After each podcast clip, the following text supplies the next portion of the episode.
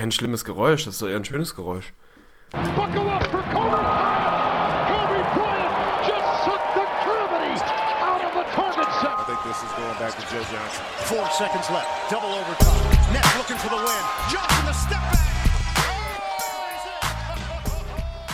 Moin und herzlich willkommen zu der 105. Ausgabe ins Gesicht von Staudemeyer, eurem NBA-Podcast. Mein Name ist Dirk Funk, ich melde mich aus Köln und ich warne euch schon mal ein bisschen vor. Wir sind heute minimal angeschlagen, das muss man fairerweise dazu sagen. Warum das der Fall ist, das wird euch erstmal Arne Tegen gleich erklären, der ist vor allen Dingen auch in der Leitung. Aber ansonsten heute wieder reguläre Episode. Letztes Mal gab es ja den Vögli, heute wieder einen ganz normalen NBA-Talk mit einer Rubrik, mit ein bisschen Off-Topic Kaffeeklatsch, was auch immer. Vielleicht müssen wir mal gucken, ein bisschen was Privates auch mal mit dabei. Aber wir fangen einfach mal an. Arne Tegen, was war da gestern los? Ja, grüß dich mal lieber. Erstmal weiß ich gar nicht, wie du darauf kommst, dass es irgendwie minimal krachig werden könnte. Bei mir wird's, oder von meiner Seite wird's maximal krachig. Also meine Stimme ist vermutlich ein bisschen belegt. Ich war gestern mal wieder Kommt auf der aber Hochzeit. immer geil, muss man sagen. Diese belegte ja, Stimme ist perfekt auch. für den Podcast. Hätte ich auch gern immer, aber man kann halt auch nicht alles haben. Nee, ich war mal wieder auf einer Hochzeit zugegen gestern und wie das immer so ist, war ich einer der Letzten, der gegangen ist. Wobei das mit Gehen im eigentlichen Sinne auch nicht mehr viel zu tun hatte am Ende. Das war dann noch so ein Richtung Taxi irgendwie ein Geschleppe und dann ab ins Bett. Ja, hab dann bei meinen Eltern genächtigt und bin heute dann mit Bus und Bahn wieder nach Hause getingelt. Franzi liegt vollkommen zerscheppert auf dem Sofa und genießt ihr Leben. Und ich habe jetzt hier ein Mikro vor meiner Nase, versucht ein bisschen nebenbei ein Käffchen zu schlürfen und mich wieder in die Spur zu bringen. Hab nichtsdestotrotz massiv viel Bock. Also ich bin so schlecht vorbereitet wie selten, darf man uns aber auch mal zugestehen in Episode 105. Also das Ding werden wir jetzt einfach locker aus dem Ärmel schütteln. Ein bisschen off-topic haben wir sicherlich dabei. Du hast mir eine Rubrik vorbereitet, ich bin gespannt. Ich glaube, wir werden wahrscheinlich trotzdem wieder anderthalb Stunden schnacken, wie das irgendwie immer so ist. Den Vögel haben wir auch fast kurz hinbekommen. Da haben wir mal eben komplett verdoppelt, das eigentliche Ziel. Aber irgendwie gibt es dann doch immer mehr als genug. Warum, warum es dir denn nicht so gut? Und warum bist du nur minimal angeschlagen? Ja, ich bin so, ich gerade so dieser durchwachsene Zustand. Also ich glaube, ich könnte gleich so richtig in so ein Loch fallen. Also deswegen konnte ich gerade auch noch. Aber ich musste gegenzünden. Das war eigentlich das, das war eigentlich die Sache. Du hattest mir natürlich angekündigt, dass du auf einer Hochzeit bist. Dementsprechend wusste ich natürlich, was mir blüht, wie dein Zustand sein wird. Und da hatte ich einfach keine Lust drauf, dass ich da irgendwie voll frisch sitze. Also ich wollte einfach so, wir sind ein Podcast Du, das sagen wir immer wieder. Und ich wollte die Stimmung einfach so ein bisschen organischer halten, dass wir beide so ein bisschen angeschlagen sind. Also ich habe es für dich gemacht, sagen wir es mal so. Mit anderen Worten, es war mein Assist. Ich kann mir im Boxscore ein, ein Assist allein Ganz schreiben. Genau. Finde ich gut. Also danke für deine Dedication. Ich hoffe, das kommt nicht zu oft vor, dass ich dich nicht dem Alkoholismus verführe, einfach durch meine passive Art. Aber ja, ich bin trotzdem, ich habe richtig Bock. Also ich krieg gerade auch so einen leichten, einen leichten Hype. Ich werde so, ja, ich krieg einen, einen kleinen Upper gerade. Ich weiß nicht, ob es der Kaffee ist oder einfach, ja, dass wir uns jetzt mal wieder hier zusammengefunden haben. Ich hab Bock. Ja, ich habe auch Bock. Wobei ich natürlich gestern einen kleinen Downer kassiert habe, muss man dazu sagen. Es war ganz kurz vom DNP Coaches Decision bei mir gestern beim Volleyball. Also ich durfte, ja, es war keine Garbage Time, sagen wir mal so. Ich habe im zweiten Viertel so ein so ein zwei Minuten Stint bekommen. Also muss man dazu sagen, stabil, sehr stabil. Also mein Box Plus Minus müsste so bei plus drei gewesen sein. Also ich werde uh. dann mit dem Boxscore auf jeden Fall zum Coach gehen, mehr Spielzeit einfordern. Ist ein bisschen ärgerlich gelaufen, verloren haben wir auch noch oben drauf. Deswegen durfte ich dabei dann am Ende zugucken. Ist mal so ein kleines bisschen unbefriedigend, aber ja, was willst du machen? Aber erzähl du mal von der Hochzeit, das ist ja immer eine spektakuläre Geschichte. Ja, ich will noch einmal ganz kurz auf deinen Volleyball zurück, ohne da irgendwie Salz in die Wunde streuen zu wollen. Seid ihr winless? Also habt ihr alles verkackt bisher dieses Jahr? Nein, wir haben doch letztens gewonnen, der große Sieg. Und deswegen war es ja besonders enttäuschend. Wir hatten ein Heimspiel ja. und der Gegner war wirklich, also die Liga ist einfach mal stabil gut, muss man mal sagen. Es ist halt wirklich dritte Liga. Die meisten Teams sind halt wirklich schon so semi-professionell aufgestellt, Riesenkader, an sich auch trainieren schon auf so einem halbprofessionellen Niveau und wir sind so eine glorifizierte Hobbytruppe und haben da halt echt so ein bisschen Probleme. Dementsprechend gibt's nur eine Handvoll Teams ist schon übertrieben. Gibt es vielleicht drei, vier Teams, die wir realistisch schlagen können oder denen wir zumindest einen Punkt wegnehmen können. Wenn man zwei, drei verliert, kriegt man ja auch einen Punkt beim Volleyball. So ein bisschen eigenartig. Und das war halt gestern eigentlich echt eine Chance. Und die haben wir liegen lassen, haben keinen Punkt geholt und das war natürlich ein, ein großer Schritt zurück im, im Kampf um den Klassenerhalt und war natürlich eine Enttäuschung für uns alle. Ah, da ist der Downer gleich wieder direkt zum Fleck weg. Also ich hoffe, ich habe deine Stimmung jetzt nicht in den Keller geschoben. Die Hochzeit war großartig gestern. War einer meiner urältesten, besten Jugendfreunde, Markus. Oh, wir müssen kurz Pause machen. Kennst du natürlich leid. auch. Es ist oh, wirklich Mann. dringend. Ich muss kurz ein Telefonat annehmen. Bis gleich.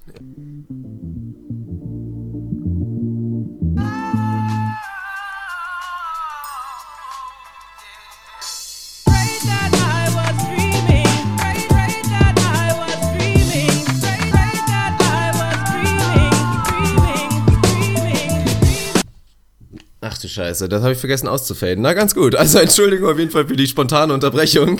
Das geht ganz um meine Kappe. War ein Telefonat, was ich nicht äh, verschieben konnte. Von daher muss ich da einmal kurz rangehen. Sorry, vor allen Dingen auch an dich, dass ich dich so kurzfristig unterbrochen habe, mein lieber Arne. Aber machen wir direkt weiter. Ich habe keine Ahnung, worüber wir gerade redet haben. Es sei dir verziehen, das ist schon soweit in Ordnung. Ganz geil, dass du den Mucke-Einspieler rausgehauen hast. Ganz bitter, dass du den Fader verkackt hast hinten raus. Aber ich habe ja gesagt, es wird eine krachige Ausgabe heute. Ja, das, das merkt man, glaube ich, jetzt schon. Da haben wir absolut geliefert. Ich habe über die Hochzeit erzählt, beziehungsweise habe angefangen, weil du mich gefragt hattest. Mein uralter Jugend, einer meiner engsten Freunde aus der Schule von damals, Markus, hat geheiratet.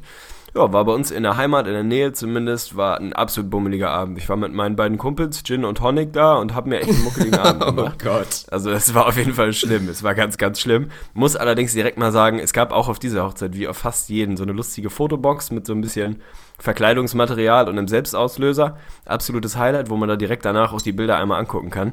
Sensationell. Und ich muss dir einfach jetzt schon mal sagen, und falls Markus zuhören sollte, ich darf natürlich nicht spoilern, aber ich bin sowas von Runaway Unanimous MVP. Ich hatte hinten raus so eine Fotosession da. Es waren Haushaltsgegenstände beteiligt, es war eine ganze Menge Sambuka beteiligt, es war gute Laune beteiligt. Also da sind epische, ich würde sagen historische Bilder entstanden. Also mein lieber Markus, wenn ihr die Dinger durchgeht, das war ein absolutes Fest. Lateral durch die Decke gegangen ist er da in der Fotobox auf jeden Fall. Oh Mann, ey. Ja, das hört sich richtig geil an. Also bin ich mal ein bisschen neidisch. Ich muss sagen, über so eine gute Hochzeit wirklich, über so eine schöne Hochzeitfeier geht echt wenig drüber. Also das sind schon einfach stabile Abende. Von daher, ja, schaut auf jeden Fall. Absolut sensationell. Gutes Essen, gute Getränke, nette Leute, gute Kleidung, was willst du mehr? Also das ist im Prinzip... Stabiles ja, Outfit gehabt? Was würdest du dir geben? Boah, also ohne, ohne zu tief stapeln zu wollen, aber auch andersrum, ohne das überzubewerten, 4,8 von 5. Ui, ui, also ich war ui, sehr, sehr, sehr stabil. Das ist ja, ich kann es kurz illustrieren. Ich hatte eine schöne Stoffhose an, eine schwarze Stoffhose, die so Anzug-Look hat, aber mega bequem, also sehr, sehr gut. Schöne Anzugsschuhe, aber hohe, also leicht stiefelähnlich. Grüne Socken dazu, sehr, sehr schön, bisschen hochgekrempelt die Hose. Weißes Hemd, schwarze Fliege, Jackett an, äh, Bart wunderbar gepflegt natürlich, die Haare ein bisschen eklig nach hinten gelackt. Also das war, ja, ich, ich war zufrieden. Ich war tatsächlich ja, zufrieden. Sehr bescheiden auf jeden Fall. Aber du hattest nicht die Gummistiefel an, oder? Ich will dazu nichts sagen. oh Gott. Also dafür müsste ich dir mindestens 0,8 abrechnen, wenn du tatsächlich die Gummistiefel anhattest. Aber es wäre eine super Chance gewesen für einen Insta-Post, muss man mal sagen. Hatte ich aber nicht, zu deiner Beruhigung. Na gut, dann ist es ja schön. Ansonsten muss ich auch sagen, ich finde, hast du genau richtig gemacht. Ich finde eigentlich auch, wenn man als Gast ist bei einer Hochzeit, finde ich es persönlich nicht so optimal, wenn man da als Mann jetzt wirklich hingeht und einfach einen klassischen schwarzen Anzug rausknallt. Da finde ich es eigentlich genau auch besser, wie du es gemacht hast. Hab ich letztens auch nämlich so gemacht. Vielleicht eher so einen Tick drunter gehen von der Schickheitsgrad, aber dafür halt so ein bisschen mehr leger, ein bisschen mehr casual. Finde ich, ist der optimale Look. Ja, definitiv. Also Fliege geht da auch deutlich vor Krawatte, finde ich. Das mm, macht alles schon mal ein mhm. bisschen entspannter. Nee, war ein, war ein stabiler Abend, definitiv. Ja, freut mich. Ja. Oh Gott. Überleitung. So, stellt euch einfach eine Überleitung vor. Heute wird das alles ein bisschen schwierig. Dann fangen wir jetzt einfach mal so ein kleines bisschen mit der NBA an. Und ich würde sagen, weil das so ein schönes Thema ist, wo man nicht viel für recherchieren musste, schaut an dich auf jeden Fall, wollen wir natürlich auch ein kleines bisschen über die All-Star-Geschichte reden. Im Prinzip haben jetzt natürlich alle schon mitbekommen, wie es ausgegangen ist. Es gab auf jeden Fall ein paar harte Snaps, muss man mal sagen. Wenn man ein Triple-Double averaged und nicht All-Star-Starter wird, dann ist das schon eine Sache, die gibt's glaube ich nicht allzu oft. Das wird auf jeden Fall in die Historie eingehen. Inwiefern das jetzt irgendwie unfair, fair ist, was auch immer, das wollen wir jetzt glaube ich so ein kleines bisschen beleuchten und da überlasse ich dir jetzt mal so ein bisschen den Vortritt, da vielleicht so ein bisschen deinen Senf zu geben. Ob das jetzt fair ist, dass nicht Westbrook, sondern Curry und James Harden starten wir im All-Star-Game oder ob es letztendlich scheißegal ist, weil es ist halt nur ein All-Star-Game. Was ist da deine Meinung? Ja, also ob das fair ist oder nicht, da hat jetzt jeder seine ja, seine individuelle Sicht der Dinge. Für mich waren eigentlich in Osten und Westen jeweils nur eine Position irgendwie ernsthaft diskutabel. Das war eigentlich ein Forward-Spot im Westen für mich und ein Guard-Spot im Osten. Jetzt ist es dann doch ein bisschen anders gelaufen. Und Westbrook im, im Backcourt im Westen gerechnet. Aber ganz ehrlich, also auch Curry hat absolut einen Case für sich gemacht. Gerade die letzten Wochen wieder sehr, sehr stark gewesen. Den kannst du da natürlich auch reinwählen. Aber ein Triple-Double mit 30 Punkten zu averagen und dann nicht zu starten, ist schon hart das ist halt das Voting-System. Sie haben es ein bisschen angepasst. Am Ende des Tages haben die Fans immer noch relativ großen Einfluss. Wenn du da viele Stimmen sammelst, dann reicht das halt. Und das ein Stephen Curry, ich meine, allein, dass wir drüber reden, dass der Back-to-Back-MVP, der erste Unanimous-MVP, ja. jetzt gerade im, ins All-Star-Team als Starter gewählt wurde, in einer sehr, sehr guten Saison bei dem mit Abstand besten Team der Liga es ist jetzt ja auch kein, kein Skandal. Also da kann man nur auch mal sagen, das ist schon soweit okay. Es ist halt hammerhart, wenn du da drei Jungs hast, die für zwei Spots irgendwie kämpfen und alle drei für sich eine unfassbar gute Saison spielen. Wenn du mir die Pistole auf die Brust setzt, ich hätte dann tatsächlich auch Harden Westbrook genommen. Aber mein Gott, ich finde es nicht wirklich wild. Dass sie alle dabei sind, ist klar. Wer dann da am Ende startet, ist nochmal so ein bisschen, ein bisschen Ego-Gewichse von mir aus. Aber allzu viel hat das dann am Ende des Tages eigentlich auch nichts auszusagen wie ich persönlich zum All-Star Game stehe, ist ja, glaube ich, mittlerweile auch bekannt. Ich liebe das All-Star Weekend, das All-Star Game finde ich vollkommen Banane. Gucke ich mir nicht an, ist mir zu blöd, ist für mich so Harlem Globetrotters, habe ich überhaupt keinen Nerv drauf. Von daher ist das für mich persönlich relativ Banane. Für Westbrook, ja, ich glaube, er ist ein bisschen salty, also ich nehme ihm auch die Antwort nicht ab, dass ihm das egal ist und er nur um Ringe spielt. Das war für mich so leicht, leicht salty, wie er darauf reagiert hat, aber verständlich, mehr kannst du halt nicht machen. Team Record ist auch nicht so schlecht, also er führt da wirklich sein Team zu einer ja, vernünftigen Bilanz. Die sind absolut auf Kurs, eine echt gute Saison zu spielen. Er regt, legt völlig geisteskranke Zahlen auf, hat dann nicht gereicht. Ja, also ich finde es kein Riesenthema, es ist ein bisschen schade drum, aber mein Gott, es ist halt das All-Star-Game, es ist halt nicht irgendwie ein objektives, mit messbaren Kriterien belegtes Ranking oder was. Es ist jetzt halt mittlerweile irgendwie 50% Fans, 25% Medien, 25% Spieler in irgendwelchen lustigen Algorithmen verpackt. Dann gibt's hinten raus noch irgendeinen Tiebreaker. Also ja, ich, ich finde es nicht, nicht, nicht wirklich relevant, ehrlich gesagt. Okay, also du fandest es in dem Sinne dann auch letztendlich in Anführungsstrichen fair, dass dann auch die Fans den Tiebreaker hatten, weil das war ja der, der Fun Fact zu der ganzen Geschichte. Curry, Harden und Westbrook waren quasi alle gleich, wenn du die drei Sachen zusammengerechnet hast, nur dass dann der Fanvote entschieden hat und da war Westbrook nun mal nur an Platz drei hinter Harden und Curry und das war halt schon so ein bisschen, weil ich meine, Westbrook war einfach erster bei den Spielern und bei der Media. Gerade bei den Spielern hat es mich ein kleines bisschen überrascht tatsächlich, also da hätte ich, weiß ich nicht, Westbrook ist auch jemand, der polarisiert, hat mich ein kleines bisschen überrascht, dass da auch die Spieler Spieler auf jeden Fall sich einig waren und ihn da als den beliebtesten oder besten gesehen, wie auch immer man das nimmt. Und dass er da dann durch den Fanvote den Tiebreaker kassiert hat, ist schon ein kleines bisschen bitter. Naja, natürlich ist es bitter, es ist maximal bitter, aber die Frage ist, was, was soll das All-Star-Game? Also das ist halt eine Veranstaltung, die primär mal für die Fans gedacht ist, die sollen da ihren größten Impact und Einfluss haben. Von daher finde ich es dann auch nur konsequent zu sagen, dann geht der Tiebreaker halt über die Fans. Also dann zu sagen, den kriegen die Medien oder den kriegen die Spieler, finde ich dann auch wieder witzlos dann äh, irgendwie rückt das ganze Ding halt nochmal wieder in eine völlig andere Richtung. Es ist halt eine Fanveranstaltung, die soll unterhalten. Man sieht es auf dem Court, das hat mit Basketball im eigentlichen Sinne auch nicht viel zu tun. Die wollen da unterhalten werden, die wollen die spektakulärsten Jungs nehmen. Und dann finde ich es konsequent, dass die Fans dann da auch den Tiebreaker bekommen. Von daher ist es bitter, wenn du zweimal in den vermeintlich objektiveren Kriterien irgendwie vorne bist und die Fans dann halt Curry mit so viel Abstand wählen, dass es dann nicht reicht. Das ist ärgerlich. Aber mein Gott, ey, die werden jeder so dermaßen viele, viele All-Star-Games in ihrem Leben äh, spielen, wenn sie es nicht schon gemacht haben, ob du dann von der Bank kommst oder Peng. Kevin Durant wird es vielleicht freuen, dass er nicht in der Starting Five mit Westbrook zusammen aufläuft. Ja. Ich weiß nicht genau, wie das, wie das abgelaufen wäre. Wäre sicherlich auch ganz unterhaltsam gewesen, aber naja, so ist es halt. Ja, das ist so ein bisschen das Ding. Es nimmt uns jetzt halt echt diese Storyline. Das war natürlich die große Spannung. Wie wird es, wenn Durant und Westbrook dann zusammen im Starting Lineup auflaufen, dass wir es jetzt nicht sehen? Mal gucken. Also jetzt kursieren ja natürlich schon die ersten Vermutungen und Gerüchte, was passieren könnte. Ob jetzt die Minuten so gestaggert werden von Steve Kerr, dass sie vielleicht gar nicht zusammenspielen. Wobei man ja meinen sollte, Westbrook ist ja schon mal von der Bank gekommen und ist dann MVP geworden im All-Star Game. Also theoretisch ist er natürlich auch einer, der, es, der das Game zu Ende spielen sollte. Man muss mal ein kleines bisschen gucken. Es wird schon spekuliert, ob er vielleicht vielleicht gar nicht spielt, ob er das Ding aussetzt. Mal gucken, es wird auf jeden Fall spannend. Ja, also ein paar lustige Momente wird es sicherlich geben. Ich meine, wer das Aufeinandertreffen jetzt gesehen hat, da ist ja jetzt nicht gerade die beste Stimmung zwischen den beiden. Und ich glaube, gerade von Seiten Westbrooks ist da schon eine klare Front. Also Durant hat es ein paar Mal versucht, während des Spiels auch ein bisschen Kontakt aufzunehmen, wenn man so will. Da hat Westbrook einfach gar keinen Bock drauf. Also ich glaube, der wird die sture Nummer absolut durchziehen, auch beim All-Star-Game. Kann mir vorstellen, dass er ihn einfach komplett denied, keinen einzigen Pass gibt, jeden Rebound wegpflückt und da einfach eine komplette Show draus macht. Wundert wird's mich nicht. Der Junge scheint definitiv salty zu sein.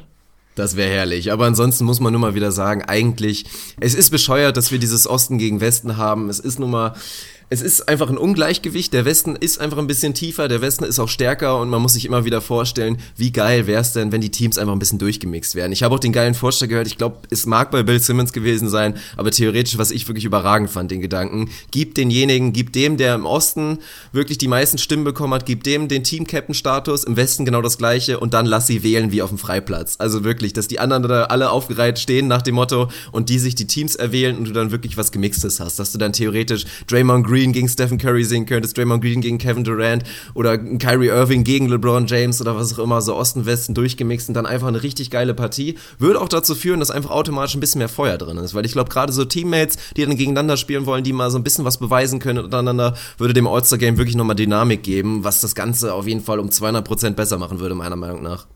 Habe ich noch nicht gehört, den Vorschlag. Finde ich episch. Finde ich richtig geil. Die Vorstellung ist, sie dann da wirklich auf dem Court stehen und dann wählen und dann echt der Reihe nach das Ding da voll durchmixen. So könnte man das für mich auch mal wieder attraktiv machen. Ich habe es vorhin schon mal gesagt, mich interessiert das Ding einfach überhaupt nicht. Ich finde es komplett überflüssig. Aber das wäre für mich nochmal so eine neue Dimension, die würde ich nehmen. Also da hätte ich de definitiv mal wieder Bock drauf, wenn man da so ein bisschen, ja, ein bisschen, ein bisschen Feuer reinbringt. Für mich die, also eine der, der interessanteren Spots, tatsächlich der Forward-Spot, der dritte Forward-Spot, wenn man so will, im Westen. Ich glaube, Durant und Kawhi waren eigentlich relativ klar und nicht diskutabel. Da war ich, ich finde, na, überrascht würde ich nicht sagen, aber gespannt tatsächlich. Also da hatte ich drei, vier, fünf Jungs auf dem Zettel, die da theoretisch einen Case für sich machen. War es für dich dann der, der richtige Move, auf Anthony Davis zu gehen? Naja, es ist eine schöne Story einfach, weil das Ding ist ja nun mal New Orleans und dass sie da ihren Hometown Hero dann mit Davis haben, der starten darf, ist eine geile Geschichte und ich kann das im Kontext des All-Star-Games einfach, man will den Spieler vielleicht sehen, der am aufregendsten ist oder was auch immer die meiste Show liefert, kann ich das völlig verstehen. Im Prinzip leistungstechnisch hätte man definitiv einen Case für andere Leute machen können, die es auch vom Team-Record vielleicht mehr verdient hätten, aber es ist halt so ein kleines bisschen die Sache. In dem Zuge, was ich auch sehr, sehr spannend fand an der ganzen Sache, deswegen, ich finde es sehr, sehr schön, diese neue Voting-Geschichte. Noch geiler wäre es gewesen, wenn man wirklich einblicken könnte, wie die Spieler wirklich gewotet haben, für wen sie gewotet haben, weil es war schon spannend zum Thema wirklich Popularity Contest zu sehen, welche Spieler sind beliebt und welche Spieler sind halt nicht so beliebt. Und ein Spieler, der scheinbar wirklich ja, sich genug Feinde gemacht hat oder wenig Freunde im NBA ist halt tatsächlich Draymond Green. Also im Player Voting hat er ganz, ganz schlecht abgeschnitten. War da wirklich hinter einem Gordon Hayward, hinter einem DeAndre Jordan, hinter einem LaMarcus Aldridge sehr, sehr wenige Stimmen bekommen, was natürlich auch dazu geführt hat, dass er jetzt kein All-Star-Starter ist. Und das ist was, was er definitiv verdient hätte, theoretisch. Wie auch manch anderer. anderer. Ja, das ist halt einfach der, der Spot, der war tierisch tief. Ich habe mich schwer getan. Ich hätte, glaube ich, am Ende tatsächlich wäre ich mit Boogie gegangen. Hab natürlich über Anthony Davis nachgedacht, über Draymond Green. Ich habe da nicht voten dürfen. Ich hätte selbst Bock gehabt und ihn einfach direkt starten zu lassen. Ist dann vielleicht minimal hochgegriffen. Marcus Saul hätte ich gerne mit reingeworfen. Mhm. Aber da das Ding halt in, in Nicht New zu viel spoilern, wir kommen da ja gleich noch drauf. Ich spoiler nicht mehr. Ich finde es auf jeden Fall geil, dass es dann Anthony Davis ist. Ist so in dem ganzen Kontext das Ding bei sich zu Hause in seiner eigenen Halle. Das macht schon Sinn. Und am Ende ist es halt ein Cointoss zwischen ein paar Leuten, wenn du da auf die letzte Position wirfst. Player Voting finde ich tatsächlich auch lustig. Also das ist schon interessant, dass Draymond Green nicht wahnsinnig viele Freunde innerhalb der Liga außerhalb seines eigenen Teams hat. Überrascht einen jetzt nicht so wahnsinnig, aber dass das tatsächlich dazu führt, dass auch einfach mal die sportliche Leistung etwas, ja, ich sag mal, unterschätzt bzw. fehleingeschätzt wird und er da nicht die nötige Wertschätzung bekommt, finde ich dann doch interessant. Also da sind genügend Egos im Spiel auf allen Seiten, dass es dann ja doch ein paar interessante Ergebnisse gibt an der Stelle. Ja, definitiv. Interessant war es auf jeden Fall auch im Osten. Also da gab es dann eigentlich schon den zweitgrößten Snap, muss man mal ein bisschen sagen. Wirklich weder Kyle Lowry noch Isaiah Thomas. Ich glaube, ohne viel zu spoilern, sie wären, oder wir haben ja unsere All-Star-Picks gemacht. Sie wären bei uns glaub, beiden, glaube ich, beide dabei gewesen als Starter. Beide sind es letztendlich nicht geworden. Jetzt steht ein Kyrie Irving da und ein DeMar DeRozan. Und da geht dann natürlich die Diskussion los. Inwiefern ist das verdient? Ist mal so ein bisschen die Sache. Was ich persönlich ganz, ganz spannend war, ein riesiger Faktor, warum Kyrie letztendlich es auch reingeschafft hat. Was für mich echt wirklich sehr, sehr spannend war. Kyrie Irving, jemand, der wirklich den absoluten Respekt von einem Großteil der Liga scheinbar genießt. Mit sehr, sehr großem Abstand hat er die meisten Votes bekommen von seinen Kameraden, von seinen Kollegen in der NBA. Hat mich ein kleines bisschen überrascht. Ansonsten, Kyle Lowry als Snap fand ich halt wirklich auch sehr interessant. Der wurde nicht nur von den Fans gesnappt, da war er, glaube ich, Platz 7 oder irgendwas unter den Guards im Osten, aber tatsächlich auch von, von den Pressevertretern. Da war er nur Platz 4 und vor allen Dingen auch von den Spielern nur Platz 5. Beide Male deutlich hinter seinem Backcourt-Mate DeMar DeRozan oder auch hinter einem Irving oder hinter einem Wall. War schon ein kleines bisschen überraschend, dass er da wirklich von allen Seiten so, ja, so gesnappt wurde tatsächlich. Ja, definitiv. Hatte ich mich ja vorher schon zu geäußert. Für mich ganz klar der beste Guard im Osten dieses Jahr gewesen und hätte da absoluten Starter-Spot verdient gehabt. Dass er den nicht bekommt, ich hab's, ja, ich fand's nicht so wahnsinnig überraschend. Also irgendwie gerade unter, unter den Spielern innerhalb der, ja, der Spielergemeinschaft ist es ja schon so ein minimaler Trend dazu, vielleicht nicht gar so analytisch drauf zu gucken, das defensive Ende nicht ganz so hoch zu bewerten, wie wir das vielleicht vermeintlich objektiv tun da sind es dann halt auch die Jamal Crawfords, die total beliebt sind in der Liga. Da wird deutlich mehr Wert auf die Offense gelegt, weil man sieht, was kann der Junge, was kann der am offensiven Ende und da ist Kyrie natürlich spektakulär ohne Ende. Da wird halt ein bisschen weniger weniger tief reingetaucht in die Stats, würde ich mal sagen. Von daher fand ich es nicht so wahnsinnig überraschend. Ich finde es super schade weil er sich das absolut verdient gehabt hätte. Er wird jetzt natürlich sowieso dabei sein, er wird halt nicht starten, aber auch da die Guard-Position, boah, ey, ich hätte mich da auch echt schwer getan. Also Kyle Lowry war für mich ein Lock. Die zweite Position, da kannst du von mir aus, äh, da kannst du Isaiah Thomas reinwerfen, da kannst du von mir aus gerade so eben auch Kyrie reinwerfen, wobei ich den eigentlich nicht als Starter gesehen habe dieses Jahr. Da kannst du auch DeMar DeRozan, auch der hat einen absoluten Case für sich, nur willst du dann wahrscheinlich auch nicht den kompletten Raptors Backcourt nehmen es ist halt echt nicht so einfach. John Wall gehört da eigentlich auch mit rein. Also das war auch da für mich sehr, sehr spannend. Ich hätte gedacht, dass es Lowry wirklich packt. Eigentlich oder gehofft, vielmehr gedacht nicht wirklich. Dass Kyrie damit wegrennt, war dann im Prinzip abzusehen. Es ist halt ein All-Star-Game, meine Güte. Also da geht's halt darum, ein bisschen, ein bisschen Spektakel für alle Beteiligten zu liefern und weniger darum, wie gut du eigentlich irgendwie im defensiven Net-Rating bist. Das ist halt so. ja, es ist so ein Mix aus dem Ding. Also man hat auch wieder bei teilweise wirklich fragwürdigen Entscheidungen gesehen, dass die Spieler wahrscheinlich nicht immer entscheiden sollten. Also das ist nun mal so ein kleines bisschen so, du hast definitiv recht, dass da die Offensive wahrscheinlich ein bisschen anders gewertet wird, aber man muss es auch andersrum so sagen. Und das ist, glaube ich, ein Faktor, den viele Fans oder auch analytische Fans der NBA vielleicht nicht ganz so greifen können, weil man hört es immer wieder von den Spielern, die alle mal gegen Kyrie Irving gespielt haben. Wirklich so viele Leute halten danach eine Brandrede und sagen, der Junge ist offensiv so unfassbar talentiert und dass man das wahrscheinlich nur begreifen kann, wenn man wirklich mal gegen ihn gespielt hat. Also die sehen einfach wirklich dieses überragende Offensivtalent von Kyrie, was so auf diese Art und Weise kein anderer in der NBA so liefern kann und das ist halt was, was sie hochwerten. Das muss man einfach mal zugeben. Ja, ist ja auch völlig legitim. Wie gesagt, es geht ja auch nicht darum zu sagen, wer ist der kompletteste, beste Point Guard, sondern wen will ich im All-Star-Game sehen, wer gibt mir ein bisschen Spektakel, hier und da einen netten Crossover, ein paar schöne Moves am Korb und das ist halt dann im Zweifel eher Kyrie als Kyle Lowry, also das kann ich schon nachvollziehen. Etwas lieber zugucken tue ich ihm tatsächlich auch. Ich halte Lowry für den besseren Basketballer bisher, aber so ist es dann halt. Also das ist schon im Rahmen des All-Star-Games für mich völlig in Ordnung, dass man das dann so entscheidet.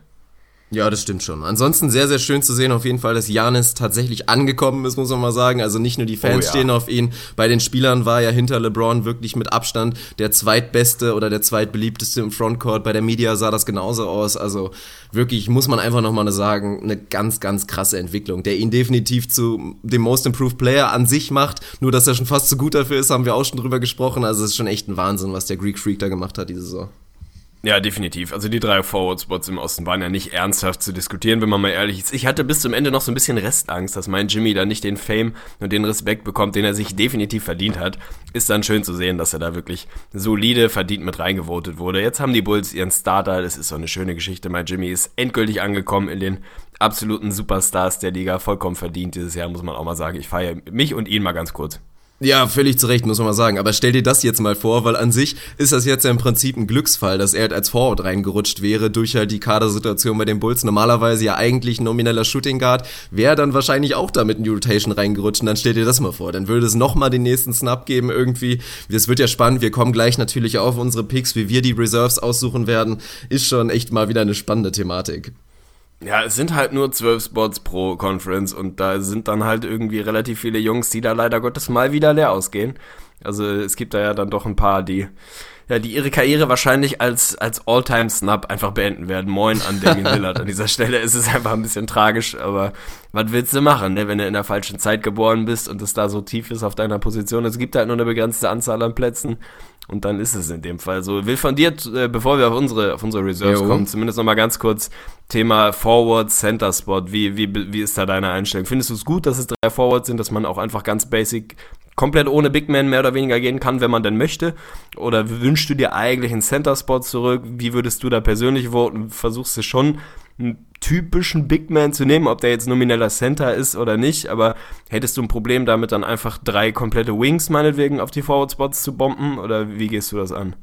Finde ich völlig in Ordnung, so wie es ist. So wie wir es auch im letzten Jahren schon teilweise gesehen haben, dass dann LeBron James als Center aufläuft, finde ich für ein All-Star-Game völlig in Ordnung. Und gerade auch, es ist schade, wenn wir auch mal in Westen blicken, da finde ich, hätten es definitiv zwei Center verdient. So wird's eng, ob wirklich zwei richtig klassische Center irgendwie da auch noch reinkommen, die es sonst verdient hätten. Aber im Osten, wenn wir uns jetzt mal vorstellen müssen, nicht unbedingt der Starter-Spot, da hätte man schon wen finden können. Aber überleg dann mal bei den Reserves, dann musst du noch einen Center mit reinvoten. Und dann, finde ich, landen wir schon in einem Bereich, das ist dann auch nicht mehr unbedingt so der Verdienst, ob du da als All-Star sein willst. Ist schade für die Big Men, weil klar, du kannst irgendwie von dir selber behaupten, ich bin der fünftbeste Center in der Liga, bist vielleicht trotzdem weit davon entfernt, ein All-Star zu sein. Es ist schon, ich kann es verstehen aus der Sicht der Big Men, dass es vielleicht ein bisschen unfair ist, aber die Position gerade im Osten ist auch einfach ein bisschen dünn.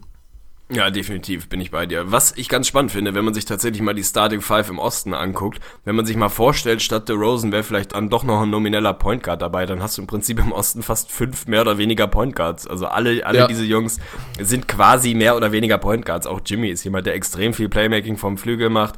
Giannis Antetokounmpo sowieso, über LeBron müssen wir nicht sprechen. Kyrie im Prinzip auch Point Guard. Stell dir mal da noch einen John Wall meinetwegen vor, so einen balldominanten Point Guard. Das wäre auf jeden Fall eine lustige Geschichte im Starting Lineup gewesen, wenn du eigentlich eigentlich fünf Leute hast, die es gewohnt sind, konsequent den Ball in der Hand zu haben. Das stimmt, aber was man auch mal sagen muss, Spacing ist auf jeden Fall scheiße bei dem Starting Lineup im Osten. Allerdings, mal ein kleines allerdings. Sagen. Also da bin ich echt mal gespannt, wie das aussieht, weil auch, ich meine, im All-Star Game, wir sehen's, was wird gerne gemacht? Natürlich werden die spektakulären Dunks, Dunks gesucht und alley aber vor allen Dingen wird er auch von draußen gebombt ohne Ende. Und da bin ich mal ein bisschen gespannt, das könnte durchaus auch hässlich werden im Osten. Ja, definitiv. Also ich glaube, es wird, es wird ein paar lustige Szenen geben. Aber dann lass uns doch mal zu unseren Reserves kommen, würde ich vorschlagen. Du darfst vorlegen. Ich finde, wir fangen im Westen an. Das Starting Lineup haben wir jetzt schon mehrfach thematisiert. Curry, Harden, Durant, Kawhi und Anthony Davis. Wer sind dann deine nächsten fünf, bevor wir dann auf die Wildcards kommen? Ja, also ich denke mal, im Backcourt sollte die Geschichte relativ klar sein. Für mich natürlich ist es Russell Westbrook, der da auf jeden Fall reinrutscht. Und danach, viele nehmen ihn jetzt schon raus, weil er halt auch nicht spielen werden kann. Aber so läuft die Geschichte ja trotzdem nicht. Du müsstest ihn trotzdem auszeichnen für die Leistung, die er bis zu dem jetzigen Zeitpunkt gezeigt hat. Und das hat er für mich und dafür würde ich ihn auch gerne belohnen, dass er sich All-Star nennen kann in diesem Jahr. Chris Paul ist für mich da nach wie vor ein absolutes Lock. Er wird nicht spielen können. Das ist die schöne Geschichte. Also kann sich noch jemand All-Star nennen. Da werden wir dann gleich noch drauf kommen, wer dann da Injury Replacement mäßig für mich vorne wäre. Aber das ist erstmal ein Backcourt und ich glaube, da werden wir uns nicht unterscheiden, oder? Nein, da habe ich nichts hinzuzufügen. Chris Paul gehört da definitiv rein. Und ich würde ihn da auch reinvoten. Es gibt dann halt irgendeinen Reserve. Da wird es dann spannend, glaube ich. Da bin ich mir selber noch nicht ganz sicher, wen ich da reinsetzen würde. Aber die beiden Spots sollten relativ klar sein, ja. Ja, und ansonsten, dann mache ich direkt mal weiter mit dem Frontcourt. Da kann es dann eventuell diskutabel werden, aber ich finde eigentlich fast schon auch nicht. Also wenn ich jetzt mal ja, das ist schon so minimal auch gewertet, weil es gibt ja noch die beiden Wildcard-Spots, die von der Position unabhängig sind. Deswegen, das sind dann schon die, die noch so mit reinrutschen. Für mich im Frontcourt relativ deutlich. Draymond Green muss dabei sein, ganz klare Geschichte. DeMarcus Cousins, man kommt einfach an ihm nicht vorbei. Das haben wir, haben wir drüber gesprochen. Er hat keinen Winning Record, er hat ein scheiß Team, aber er spielt nun mal so sensationell gut. Was willst du machen? Für ein All-Star-Game gehört er da definitiv rein. Und wer auf jeden Fall auch reingehört und wirklich belohnt werden muss, ist für mich ein Marcus Hall. Das ist mein Frontcourt. Spannend. Also ich habe da keine so krasse Abstufung zwischen meinen Reserves sozusagen und den Wildcards gemacht. Bin dann aber tatsächlich natürlich mit Boogie gegangen. Wie gesagt, ich hätte ihn wahrscheinlich sogar starten lassen, wenn ich es denn zu entscheiden hätte. Draymond Green gehört dahin. Für mich ist dann Gordon Hayward auf der Position im Forward ob du da jetzt Marcus Soll reinwirst, der Fun Fact ist bei mir dann natürlich eine Wildcard, also ich habe das nicht mehr so krass abgestuft. Würde aber wahrscheinlich, selbst wenn ich es ranken müsste, würde ich wahrscheinlich Hayward dann da sogar den, den Not geben, ihn da als Reserve offiziell mit reinzuwerfen und Marcus Soll da eine Wildcard zu geben. Können sie beide mit leben, glaube ich. Hauptsache beide sind dabei. Das würde mir sehr wehtun, wenn einer von beiden fehlen würde. Ja, das denke ich auch. Ansonsten, ich fände es ein bisschen spannend. Also, wenn man jetzt wirklich sagen würde, dieses Lineup würde zusammenspielen, fände ich ganz geil. Mit Westbrook, Injury Replacement dann natürlich, vielleicht irgendwie noch einen größeren Guard und dann Draymond Green, DeMarcus Cousins und Marcus Soll wirklich in einem Team. Wäre auch spektakulär, muss man mal sagen. Aber meine Wildcards, da wird's jetzt vielleicht ein bisschen kontrovers. Wir haben in der Gruppe da auch wirklich hitzig drüber diskutiert. Also, Thema Gordon Hayward hat es verdient. Meiner Meinung nach absolut, aber ich gehe jetzt inzwischen so weit. Für mich kommen zwei Jazz mit rein. Rudy hat es auch geschafft. Meine beiden Wildcards sind tatsächlich die Jazz, Rudy Gobert und Gordon Hayward. Ja, ich habe hier immer noch, ich, ich, bin mir immer noch nicht sicher. Also meine eine Wildcard Marcus All hatte ich eben schon gesagt. Und bei dem anderen stehen hier Rudy Gobert und Clay Thompson. Ich kann mich einfach irgendwie nicht entscheiden. Es ist jetzt hier aktuell wäre Clay Thompson noch knapp vorne, musste auch die Warriors mit ihrem Rekord ein bisschen belohnen. Eigentlich gehört Gobert auch mit rein. Ich will den eigentlich auch nicht wirklich als Snap sehen, aber irgendwie All-Star Game. Ja, natürlich Rudy kann geil rebounden, ist ein überragend will ich dann irgendwie auch ein bisschen, ein bisschen lieber ein paar schöne Dreier von Clay Thompson sehen. Von daher, bei mir ist er dann dabei mit reingerutscht. Aber ich habe mich verdammt schwer getan, ja.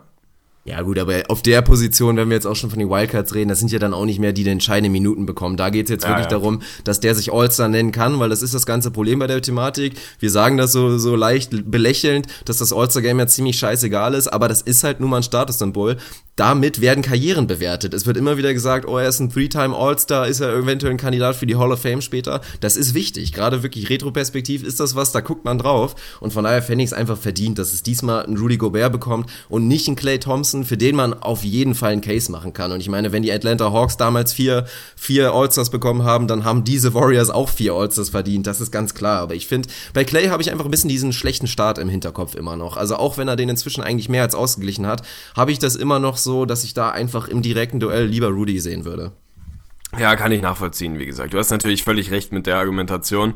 Da habe ich ja auch schon mal hier live und on air einen längeren Case.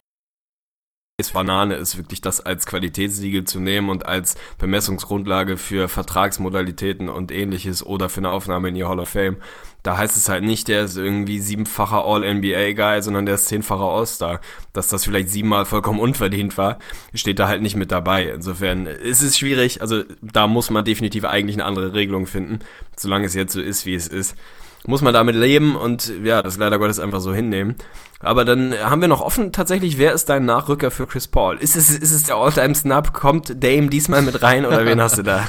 Nee, ich werde keinen Blazer belohnen. Also das liegt auch nicht an Antipathie gegenüber der Franchise. Also ich finde einfach, dass es nicht verdient ist. Auch wenn Damian Lillard natürlich All-Star-Stats auflegt. Aber ich finde, irgendwo muss man da so ein bisschen die Grenze ziehen. Für mich ist das man kann natürlich sagen, das ist irgendwie, ne, man misst die ganze Sache irgendwie mit zwei verschiedenen Maßen. Man sagt bei Cousins ja, man sagt bei Lillard nein, aber gerade auf der Guard-Position, wo für mich die Konkurrenz einfach auch fast noch ein Tick heftiger ist, würde ich dann auch lieber noch jemanden belohnen. Er hat ein paar Spiele verpasst, wirklich, und das waren auch einige, aber er war einfach unfassbar wichtig für sein Team und hat da wirklich dazu geführt, dass die einfach einen stabilen Rekord haben, einen Rekord, den kaum einer erwartet hatte. Für mich ist es dann doch Mike Conley, der da reinrutschen würde und wer meiner Meinung nach auch verdient. Ha, ewige Langeweile. Es ist bei mir leider tatsächlich natürlich auch Mike Conley, dass ich ein riesen Vor allem First-Time All-Star Mike Conley. Das muss jetzt ja. auch einfach mal passieren. Ja.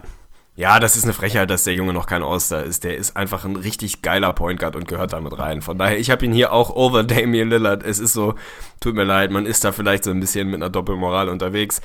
Boogie ist halt noch mal eine Spur krasser, auch Anthony Davis ist noch mal ein Level drüber, da kann man dann den Team Record von mir aus auch komplett aushaken und einfach sagen, die Jungs sind sowas von abartig gut dass man sie damit reinwählen kann. Ja, bei Dame ist es, es ist schade, es ist tragisch, aber es ist jedes Jahr irgendwo das Gleiche. Wie schwer Der hast du dich getan, Carl Anthony? Ja, so ist es, so ist es. Wie schwer hast du dich getan, Carl Anthony Towns rauszulassen? Findest du, dass er knapp dran war oder ist das einfach nicht genug dieses Jahr? Nee, also für mich war er ehrlich gesagt nicht, nicht knapp genug dran. Also dafür lief's zu schlecht und auch phasenweise bei ihm zu schlecht. Das haben, glaube ich, viele nicht mitbekommen, die wenig Wolves gesehen haben, weil da guckt man auf die Stats und sagt eigentlich, ja, der Junge ist auf einem absolut elitären Niveau und hat einen Schritt nach vorne gemacht. Sehe ich persönlich nicht unbedingt. Also teilweise schon, er hat sensationelle Leistungen gezeigt, wirklich, die die Stats vor allen Dingen auch nach oben gerissen haben, aber da waren auch einige Spiele dabei, bei denen man, wie gesagt, habe ich schon öfter darüber geredet, gesehen hat, dass wirklich Carl Anthony Towns noch einen Weg vor sich hat, wirklich um in diesen absolut elitären Bereich zu gehen. Gerade auch defensiv, was wieder beim All-Star-Game eigentlich egal ist. Aber für mich war tatsächlich dann, wenn man vor allen Dingen die Enttäuschung der Wolves insgesamt so ein bisschen mit reinnimmt, war da nicht im Gespräch. Also auch Wiggins natürlich nicht, also kein Wolf war für mich nah dran.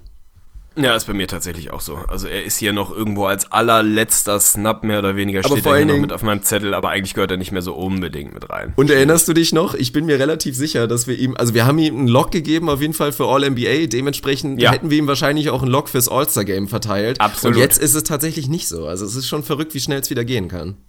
Ja, es ist halt ein, ein stetes Auf und Ab und kann unfassbar schnell gehen und das Pendel hin und her schwingen. Wir haben ihm definitiv diverse Logs auf was weiß ich alles für Awards gegeben und da sind wir dann ja ein kleines bisschen übers Ziel hinausgeschossen. Aber mein Gott, die Storyline ist ja nur bekannt, dass die Timberwolves so minimal underwhelming sind und man damit etwas mehr gerechnet hätte. Von daher für mich ist er dann auch, ich will nicht sagen klar entfernt, aber ist schon okay. Also er, er ist keiner der Jungs, um die es mir wirklich leid tut dieses Jahr, dass sie nicht dabei sind, im Gegensatz zu zum Beispiel einem Rudy Gobert, der es eigentlich bei mir absolut verdient hätte.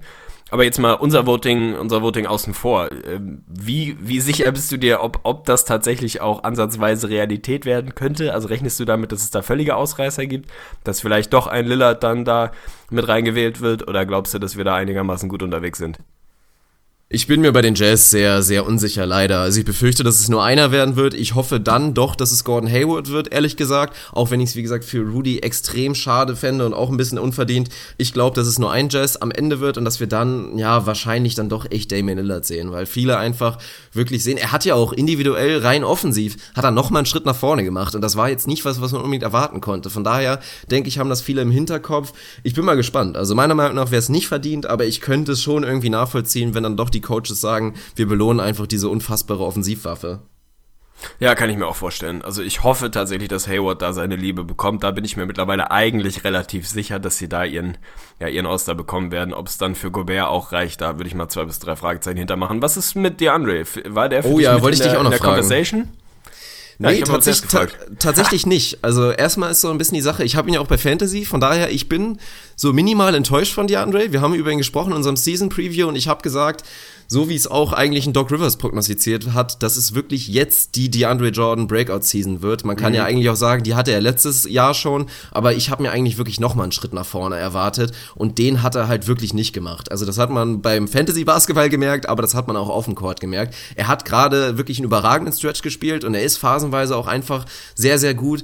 Bloß ich finde, also erstmal finde ich spannend, weil viele sagen jetzt so, hä, die Andre Jordan wurde die ganze Zeit ignoriert und jetzt auf einmal kommt ein Rudy Gobert, der macht ähnliche Sachen und der ist auf einmal All-Star oder was. Kann ich so ein bisschen nachvollziehen, aber ich finde einfach defensiv ist Rudy noch auf einem anderen Level und man kann inzwischen locker einen Case dafür machen, dass Rudy auch offensiv besser ist. Von daher ist das eine spannende Sache. Es ist auch extrem spannend. Die Andre Jordan, First Team All-NBA Center, noch nie All-Star gewesen. Es ist einfach wirklich paradox und spannend. Definitiv ein Paradoxon, ja. Also ich habe ihn auch nicht mit dabei, bin da ganz ähnlich unterwegs. Also man hat vor der Saison gerade von Doc Rivers eigentlich nichts anderes gehört, außer dass die Andre Jordan nochmal unfassbar verbessert ist und eine überragend epische Saison spielen wird. Da hat er wirklich groß geklappert. Da ist jetzt nicht so ewig viel gekommen. Er spielt eine gute Saison, absolut aber ein wirklicher Schritt nach vorne ist da für mich nicht zu erkennen. Er ist der gleiche DeAndre, der die letzten zwei, drei Jahre schon ist. Der ist gut, der ist sehr, sehr gut in dem, was er macht, aber ein wirklicher Schritt nach vorne. Weder irgendwie an seinem offensiven Postgame vielleicht, noch an seinen Freiwürfen ist da irgendwie eine, eine ernsthafte Verbesserung zu erkennen. Er macht immer noch das, was er sehr gut kann. Das kann er sehr gut, das wird er auch die nächsten Jahre sehr gut können aber ein wirklicher Schritt nach vorne ist da nicht. Und gerade wenn man den direkten Vergleich zieht, ganz klar, Gobert ist defensiv nochmal eine Spur effizienter, was seine Defense angeht und ist für mich offensiv überhaupt keine Frage. Der hat jetzt schon ein deutlich ausgeprägteres Skillset als die andere. Mal abgesehen davon, dass er seine Freiwürfe trifft, meistens jedenfalls, ist das offensiv einfach, einfach schon, schon eine Spur drüber sehe ich da individuell auch nicht, warum die Andre da den Not gegenüber Rudy Gobert bekommen sollte, auch wenn der Name irgendwie ein Ticken größer ist. Außer gestern Nacht in der Crunch-Time, da hat Rudy aber wirklich reihenweise ja, die Freiwürfe daneben genagelt, da hat er gut kracht, trotzdem gut gegangen am Ende, war schon ein bisschen spannend. Ja, also das soll kein Diss an DeAndre Jordan sein, ich bin wirklich Überhaupt ein Riesenfan. Nicht. Ich habe es ja schon gesagt im Podcast, du hast es richtig gesagt, er ist nicht nur gut, er ist meiner Meinung nach sehr gut. Ich habe es ja auch gesagt, für mich, stelle ihn zu den Pistons und er macht aus den Pistons, die normalerweise vielleicht ein 44-Win-Team sind, die macht, macht er für mich dann zu einem 52-Win-Team. So gut ist DeAndre Jordan und so gut kann er für ein Team sein, aber aktuell in dieser Saison reicht für mich dann einfach gerade so nicht. Ja, bin ich dabei. Ich würde sagen, wir tingeln mal rüber in den Osten. Die Starter haben wir vorhin schon abgefrühstückt. Die beiden Guard-Spots dann im Reserve-Line-Up. Bei mir ist es natürlich Kyle Lowry, der wie gesagt für mich ein Starter wäre. Und dann, ja, ist halt wieder mal die Frage, gibst du ihm eine Wildcard oder nimmst ihn da mit, die, mit in die Reserves? Bei mir tatsächlich, da weiß ich, beziehungsweise bin mir unfassbar sicher, dass du das anders hast. Bei mir ist es tatsächlich dann John Wall als Reserve mit, mit im Line-Up. Ich gehe mal davon aus, dass er bei dir, wenn überhaupt eine Wildcard bekommen hatte, du eher als er Thomas da ein bisschen Liebe gibst oder sehe ich das falsch? Du kriegst hier gerade schon wieder kompletten Salat mit den ganzen Begriffen, bevor ihr alle verwirrt sind. Auch die Wildcards sind Reserves, alle sind Reserves. Ja, natürlich. Aber ich weiß, was du meinst. Nee, aber nur um das kurz mal klar zu machen, weil ansonsten kommt hier wieder, kommt hier wieder so ein, ne, so ein Kommentar mit ihr so ein bisschen ja, Würze. Wir wissen alle, was du meinst, glaube ich. Du hast ein bisschen Krach, das ist okay. Nein, alles gut. Überhaupt nicht. Nein, Mann, das ist, ey, bisher extrem stabil. Also Kaschierungslevel würde ich sagen, spontan viereinhalb Teglis, würde ich sagen. Ja, Wolleck, die nehme ich, die nehme ich. Das ist, das ist gut. Nee, im Backcourt für mich es kann eine Diskussion geben, wenn einfach jemand die Wizards gerne guckt und sagt, das, was John Wall macht, gerade in letzter Zeit. Ich meine, ich kriege ja auch ein bisschen Angst. Schaut an Lukas nochmal unsere Wette. Die Wizards mhm. sind gerade auf Platz 5. Sieht gar nicht gut aus. Also sieht schwer danach aus, dass ich ein Jersey abdrücken muss am Ende der Saison. Hat sich der Lukas dann definitiv verdient. Habe ich kein Problem mit. Stehe ich auch gerne zu. Und das muss man ihm einfach auch neidlos anerkennen. Das, was er gerade macht, sehr, sehr gut ist. Und ich kann es irgendwo verstehen, wenn man da den Case für ihn macht und nicht für Isaiah Thomas. Beide werden reinkommen, auf jeden Fall. Also spätestens jetzt, also für mich ist Wall die Wildcard, das sage ich jetzt schon mal als Spoiler und ich habe dann einfach Lowry und Thomas, was auch einfach eine absolut verständliche Entscheidung ist, denke ich mal. Wir reden da von den besten Guards für das zweitbeste Team im Osten und für das drittbeste Team im Osten, also kann man einfach mal machen. Ja, es ist einfach unfassbar tief an der Stelle. Also er ist dann bei mir natürlich die Wildcard, ist auch ein Reserve, also um hier die Begrifflichkeiten nochmal klarzustellen. Also Herr Thomas ist dann bei mir da knapp sozusagen hinter John Wall. Da gibt's Gründe für, natürlich, es gibt auch andersrum Gründe für. Also Herr Thomas gerade die letzten Wochen, was er in den vierten Vierteln veranstaltet, ist natürlich unfassbar abgefuckt. Trotzdem gibt's den Stat, dass er definitiv defi Tief wollte ich gerade sagen, meine Güte, ganz, ganz schwierig. Defensiv tatsächlich einer der statistisch schlechtesten Spieler der gesamten Liga ist aktuell, jedenfalls unter denen, die ordentlich Minuten bekommen. Er hat auch nicht unbedingt körperliche Vorteile, da kann er jetzt nicht so wahnsinnig viel dafür. Er ist einfach nicht der Größte. Da habe ich den minimalen Not an John Wall gegeben, aber auch Isaiah Thomas ist ein All-Star dieses Jahr und das vollkommen verdient. Im Frontcourt bin ich sehr gespannt. Also da war das, ich will jetzt nicht sagen ein Reachen, aber da musste man schon ein bisschen kreativer werden. Also da ist die Fülle oder die Dichte an Qualität dann lange nicht so hoch wie im, im Backcourt oder auch im, im, in der Western Conference. Kevin Love ist für mich ein Lock, ganz klar, der gehört damit rein.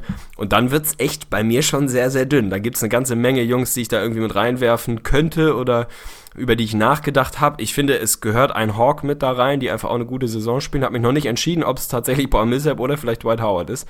Wahrscheinlich bin ich geneigt, dann doch eher Howard den kleinen Not zu geben. Millsap so minimal underwhelming, eigentlich immer noch eine stabile Saison, aber in, in vielen Bereichen äh, Career Lows, was seine Effizienz etc. angeht. Den kannst du da aber von mir aus auch mit reinwerfen. Und dann, ja, bin ich gespannt, ob du das ähnlich siehst. Mein dritter Forward ist dann tatsächlich Joel Embiid. Ich, ich muss es Ach, machen. Es, es, geht nicht anders. Ich muss.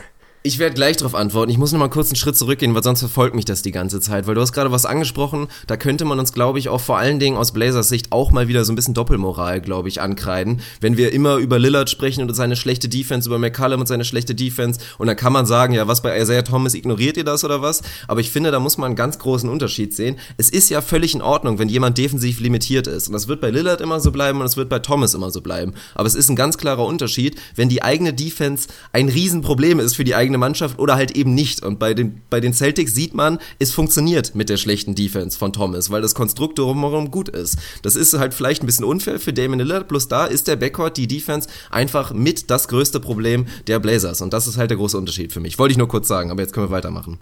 Ja, unterschreibe ich natürlich. Und ich meine, tausch die beiden und du hast das gleiche Problem. Stell ja, also genau, Thomas genau. neben CJ McCollum und die sind defensiv eine komplette Vollkatastrophe. Stell Damian Lillard irgendwie mit in, den, in die Celtics Defense und die werden vernünftige Defense spielen, einfach weil das Teamkonstrukt da besser passt. Insofern kann da Damian Lillard persönlich nicht so wahnsinnig viel dafür. Aber das ist nun mal letztlich trotzdem ein Maßstab, den man anlegen muss. Wenn die Team-Defense ordentlich bis in den letzten Jahren sehr, sehr gut war bei den Celtics, trotz Isaiah Thomas, dann ist das schon soweit in Ordnung. Also das, was er im offensiven Ende dem Team gut tut, das ist relativ offensichtlich. Und wenn er defensiv zumindest da so mit, mit im Gefüge unterwegs ist, dass die eine überdurchschnittlich gute Defense spielen, ja, dann ist es auch egal. Es ist im Prinzip ähnlich wie mit den persönlichen Turnovern. Wenn du 10 Turnover jede Nacht rausknallst, aber dein Team nur 12 bis 13 hat insgesamt, dann ist das halt einfach mal komplett egal. Also es ist dann relativ Banane.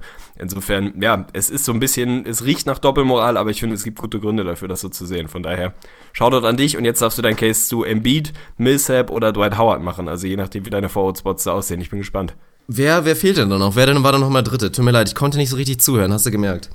Ist kein Problem. Ich habe Kevin Love einen Lock gegeben, ah, okay. ich habe Joel Embiid ja. mit reingeworfen und habe mich immer noch nicht zwischen Paul Millsap und Dwight Howard entschieden. Da kannst du jetzt mal schauen, ob du da einen von beiden dabei hast. Finde ich sehr, sehr spannend. Also erstmal freut's mich, dass für dich Kevin Love auch ein Lock ist, weil das hat er sich wirklich mehr als verdient. Man kann, also ich mache den Case auf jeden Fall, das ist die beste Saison von Kevin Love. Also selbst zu Top-Zeiten bei den Minnesota Timberwolves, das, also den Love, den wir gerade sehen, das ist der beste Kevin Love wirklich, den es jemals gab. Dafür muss man ihn belohnen. Also ich sehe ihm gerne zu, er passt da super rein bei den Cavs macht genau das, was sie brauchen und es sieht einfach alles viel zufriedener aus. Also es, er fühlt sich wohl inzwischen, das merkt man und das freut mich einfach riesig. Von daher ist er für mich ein Lock. Ein weiteres Lock ist auf jeden Fall ein, ein Hawk, das ist ganz klar. Und ich habe mich tatsächlich für Dwight Howard entschieden. Also es ist, es ist kontrovers, weil für Paul Millsap spricht nach wie vor viel. Du hast das Richtige angesprochen. Was mich halt wirklich stört, sind diese Shooting-Probleme, die halt auch ein übergeordnetes Problem für die Hawks sind. Also da reden wir später ja vielleicht nochmal drüber über die Hawks.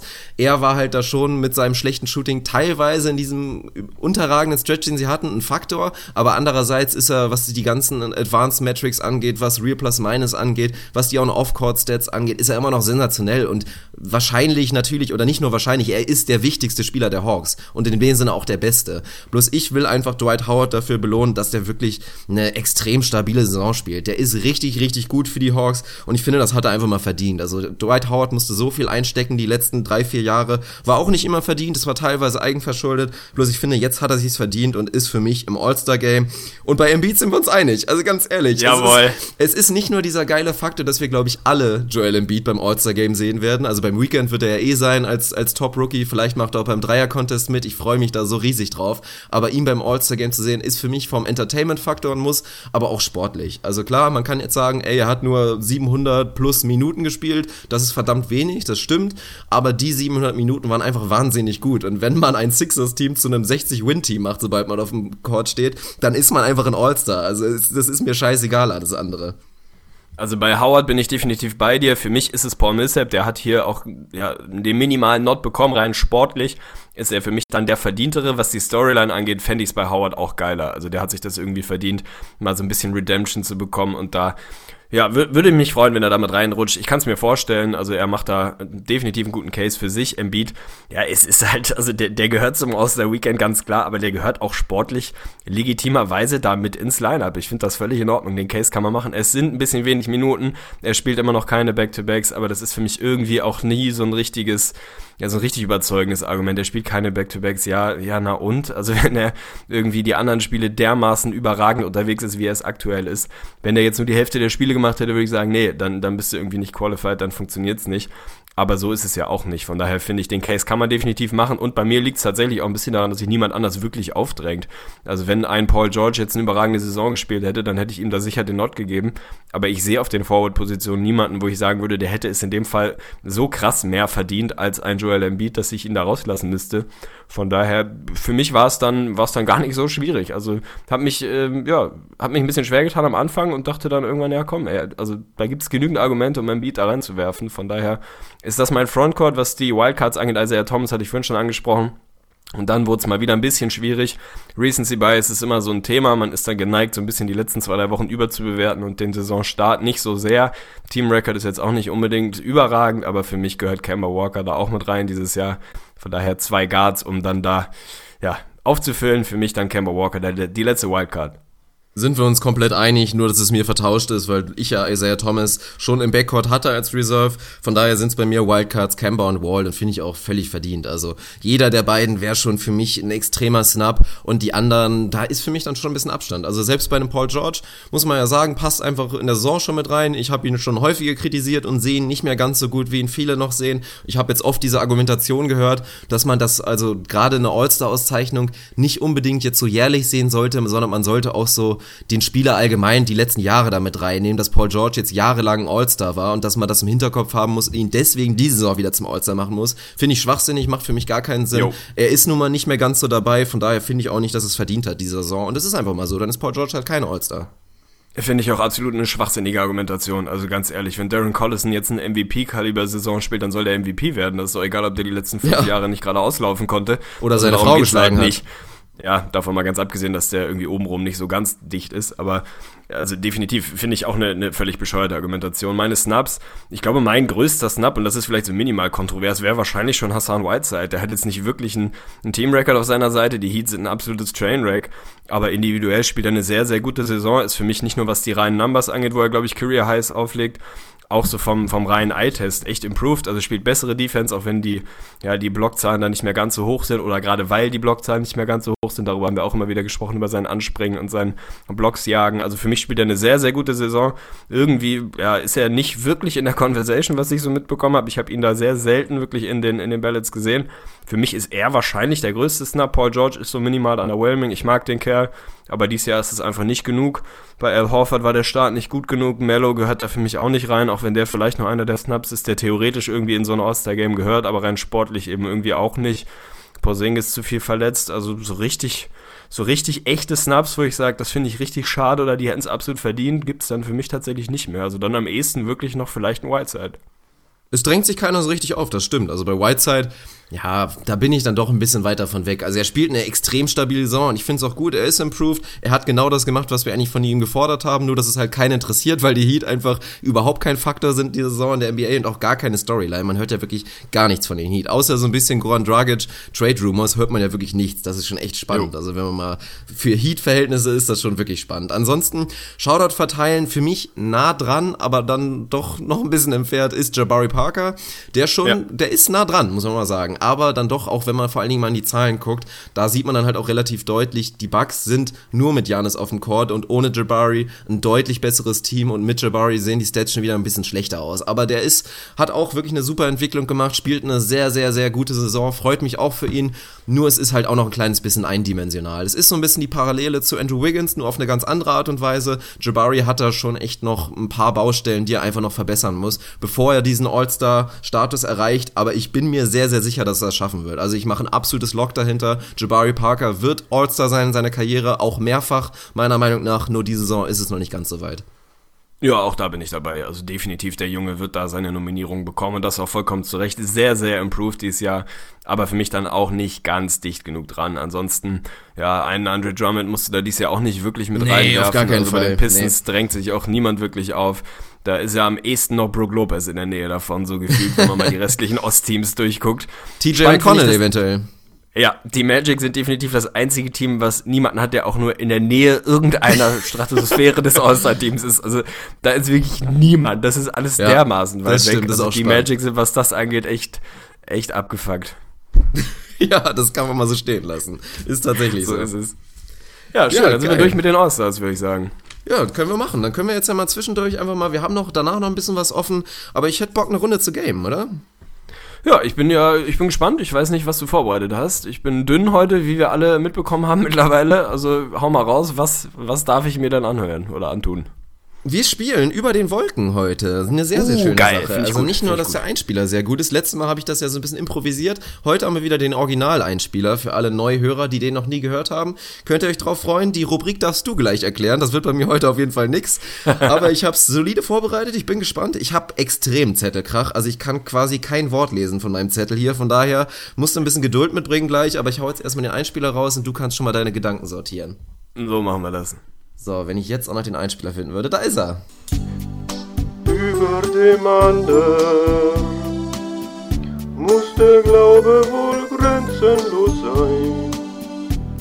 Alle Ängste, alle Sorgen, sagt man, blieben beim Ander verborgen und dann würde, was uns falsch oder richtig erscheint, plötzlich nichtig und klein.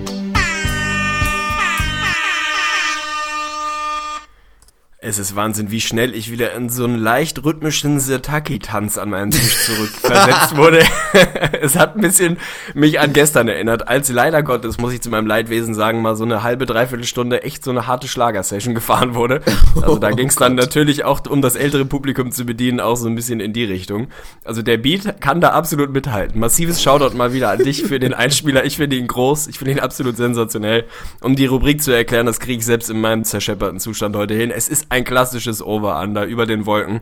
Ja, das war's eigentlich. Also du wirst mir ein, Stat oder eine Kategorie, Rubrik präsentieren und irgendeine da, dazugehörige Zahl. Ich nehme das Over oder das Under. Du wirst mir sagen, was richtig ist. 50-50 Chance habe ich bei jedem Mal. Also ich bin ganz optimistisch, dass ich hier einen guten Job machen kann heute. Over, Under über den Wolken. So einfach ist es. Geile Geschichte. Dann fangen wir einfach mal direkt an. Ich stelle die erste Frage. Nenn ihr das Over Under. Und zwar, aufpassen, es ist vielleicht minimal kompliziert. Okay. Wie viele Spieler gibt es in dieser Saison, die eine Streak von mindestens 10 Spielen hatten, in denen sie mindestens 20 Punkte jeweils gescored haben? Uha, okay, ich bin gespannt. Also du hast es verstanden, das freut mich. Ja. Das Over-Under liegt bei 15 Spielern, die so eine Streak hatten. 10 Spiele hintereinander What? mit mindestens 20 Punkten. Ey, also ich hätte gedacht, dass das äh, wäre deutlich geringer, die Zahl tatsächlich. Das kann ich schon mal einleitend vorwegschieben. Also dann kann ja mal durchgehen, wer dann da so in Frage kommt. Mein geschätzter Kevin Durant wird vermutlich dabei sein.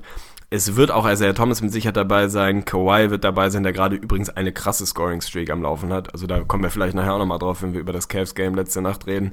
Kawhi, glaube ich, gerade 6 oder 37 plus Games in Folge. Also ich gehe mal sehr davon aus, dass auch der damit reingehört.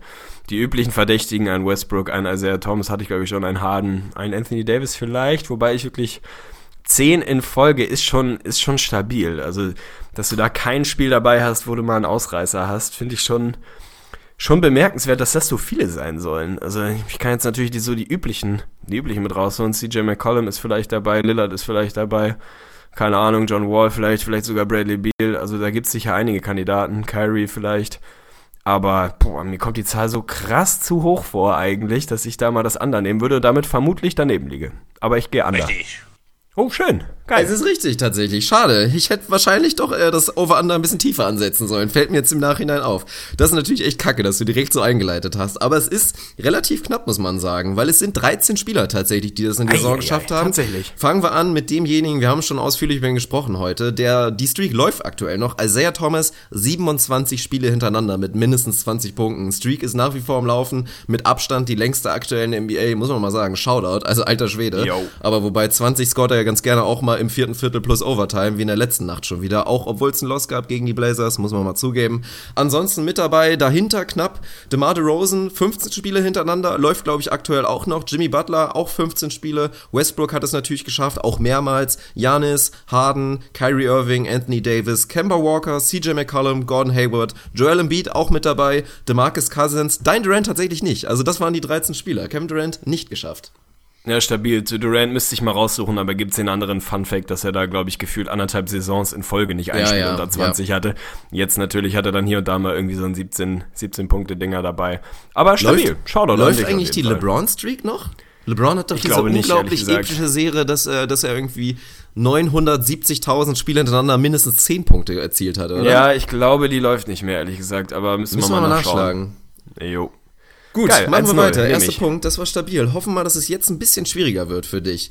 Die nächste Frage ist ganz einfach. Wir suchen die Dreierquote und da kann ich dir jetzt schon mal im Vorhinein sagen, da ist keine Agenda hinter, das war komplett random. Ich habe mir einen Spieler ausgedacht und habe mir gedacht, so, wir suchen jetzt die Dreierquote. Danach habe ich das Over-Under gesetzt. Wir suchen die Dreierquote von dem Junkyard Dog, Demari Carroll. Ei, ach du liebe Güte. Jo, und das Over-Under liegt bei 38 Prozent. Ja, das ist natürlich frech. Also ich bin ja großer Freund von Demari Carroll und solchen Spielertypen wie ihm und Jay Crowder und Co. mag ich gerne. Carroll hat auf jeden Fall einen absolut underwhelmenden Saisonstart gehabt, war da nicht gut unterwegs, ist auch jetzt irgendwie ja so ein bisschen unterm Radar. Von ihm hat man sich eigentlich eine ganze Menge erhofft da. Als äh, Addition, da ist im Moment noch nicht so wahnsinnig viel. 38 Prozent ist schon sehr stabil tue ich mich extrem schwer. Also der ist prinzipiell natürlich jemand, der den Dreier treffen kann, der so ein bisschen streaky ist. Eigentlich gefühlt würde ich sagen, er ist under, gehe aber davon aus, dass er over ist und im Moment ein paar ganz gute Spiele aneinander gereiht hat. Das Volumen ist nicht so ewig hoch, also vielleicht, ah, schwierig. Ich glaube, Twisted Psychology, ich gehe over, glaube aber eigentlich, dass es das under ist, aber ich nehme over. Ah, ich wusste jetzt gar nicht, welchen Einspieler ich benutzen soll, weil an sich hast du recht mit deiner Argumentation. Also war richtig, definitiv, aber ja, es war falsch tatsächlich. Also, ah, wie gesagt, ich habe dir ja vorher schon gesagt, da war keine Twisted Psychology, da war keine Agenda mhm. hinter. Ich habe einfach mal ein bisschen geguckt. Also von daher, du hattest das eigentlich schon stabil analysiert. Carol, minimal underwhelming. Ich war relativ nett, deswegen freut mich, dass es das geklappt hat. Ich habe einen soliden Abstand gelassen. 36,6 Prozent sind es in der Realität. Ah, sehr ärgerlich, aber Na gut. den gebe ich dir. 1-1, finde ich völlig in Ordnung. Damit bleibt es spannend. Das Rennen um plus 500, wie wir natürlich immer als Ziel haben. Und die nächste Frage könnte schon ein bisschen vorentscheidend sein.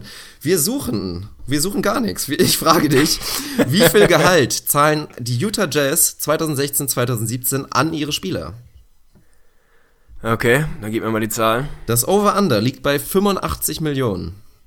Oh, es ist super ätzend. Es ist super ätzend. Also, 85 Millionen, dass die Jazz sehr, sehr viele ausläufende Vertra Verträge haben und nächstes Jahr definitiv ein bisschen Arbeit vor sich haben, ist kein großes Geheimnis. George Hill ist maximal unterbezahlt, ist nicht so wahnsinnig teuer. Hayward ist natürlich nicht besonders teuer. Rudy ist nicht besonders teuer. Dann hast du da so diese, diese typischen Joe Johnsons noch mit dabei. Boris Diaw verdient ein bisschen was, aber auch nicht so ewig viel. Also das ist relativ wenig, aber ich, die haben jetzt keinen mega fetten Vertrag dabei. Derek Favors ist auch nicht so endlos teuer, aber 85 ist schon brutal wenig. Ich glaube trotzdem, dass es das Under ist.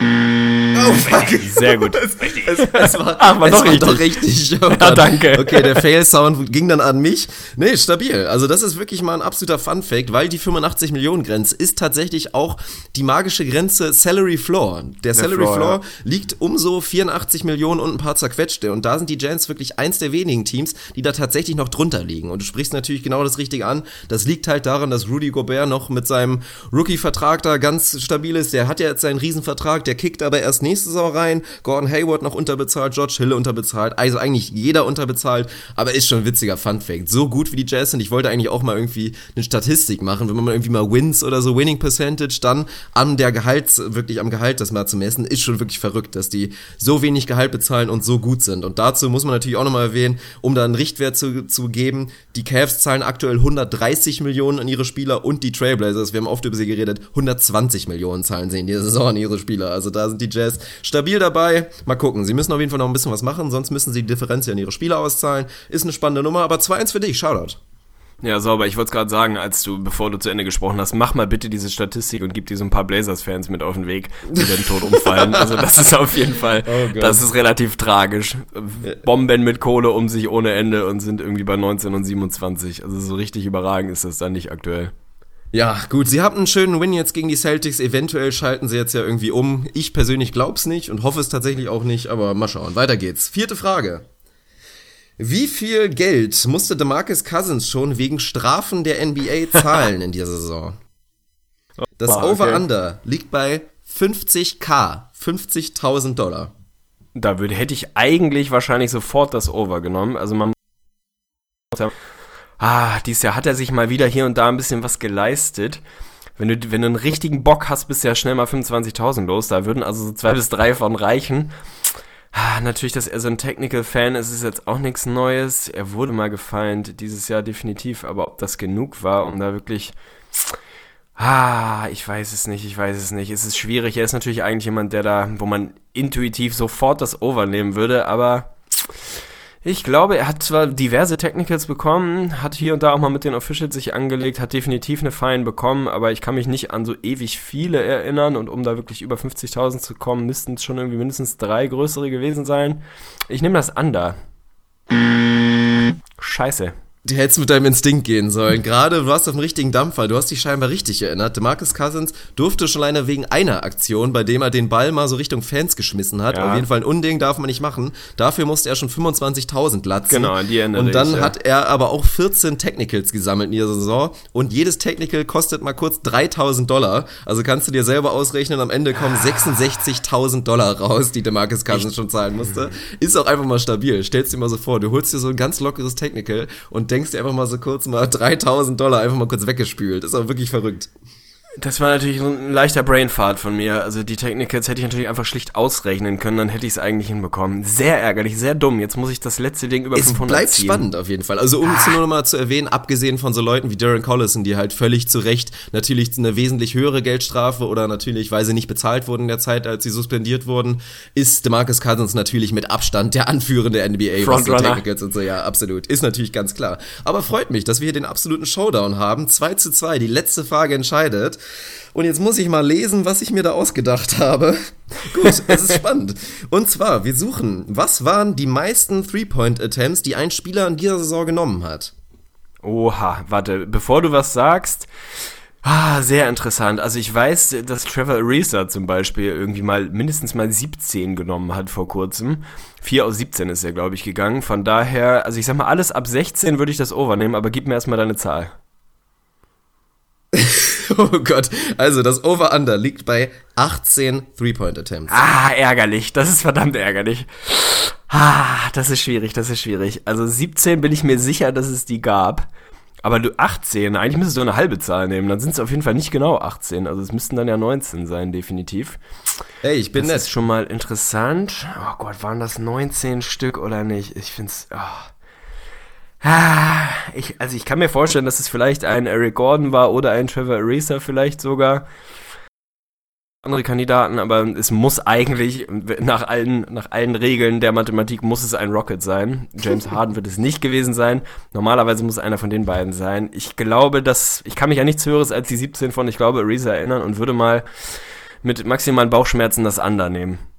Richtig. Oh, richtig. Ah, doch. wichtig. Du lagst daneben mit deiner Analyse tatsächlich, aber dennoch Echt? richtig, Ah. das ist ja das Schöne an der Sache. Es ist das Under, es waren letztendlich 17 Three-Point-Attempts, die aber nicht von Trevor Ariza oder von Eric Gordon oder einem anderen Rocket kamen, sondern es war die Rekord noch von Stephen Curry. 13 aus 17 Ah, Dreiern. stimmt, stimmt, sehr, sehr Idiot. stabile Leistung. Hättest du dich vielleicht dran erinnern können, aber ich habe genau eigentlich das gehofft, dass du das auf dem Radar hast und dann so überlegst, boah, das kann schon gut sein, dass einer mehr gebombt hat. Von daher, ich dachte, ich krieg dich eventuell.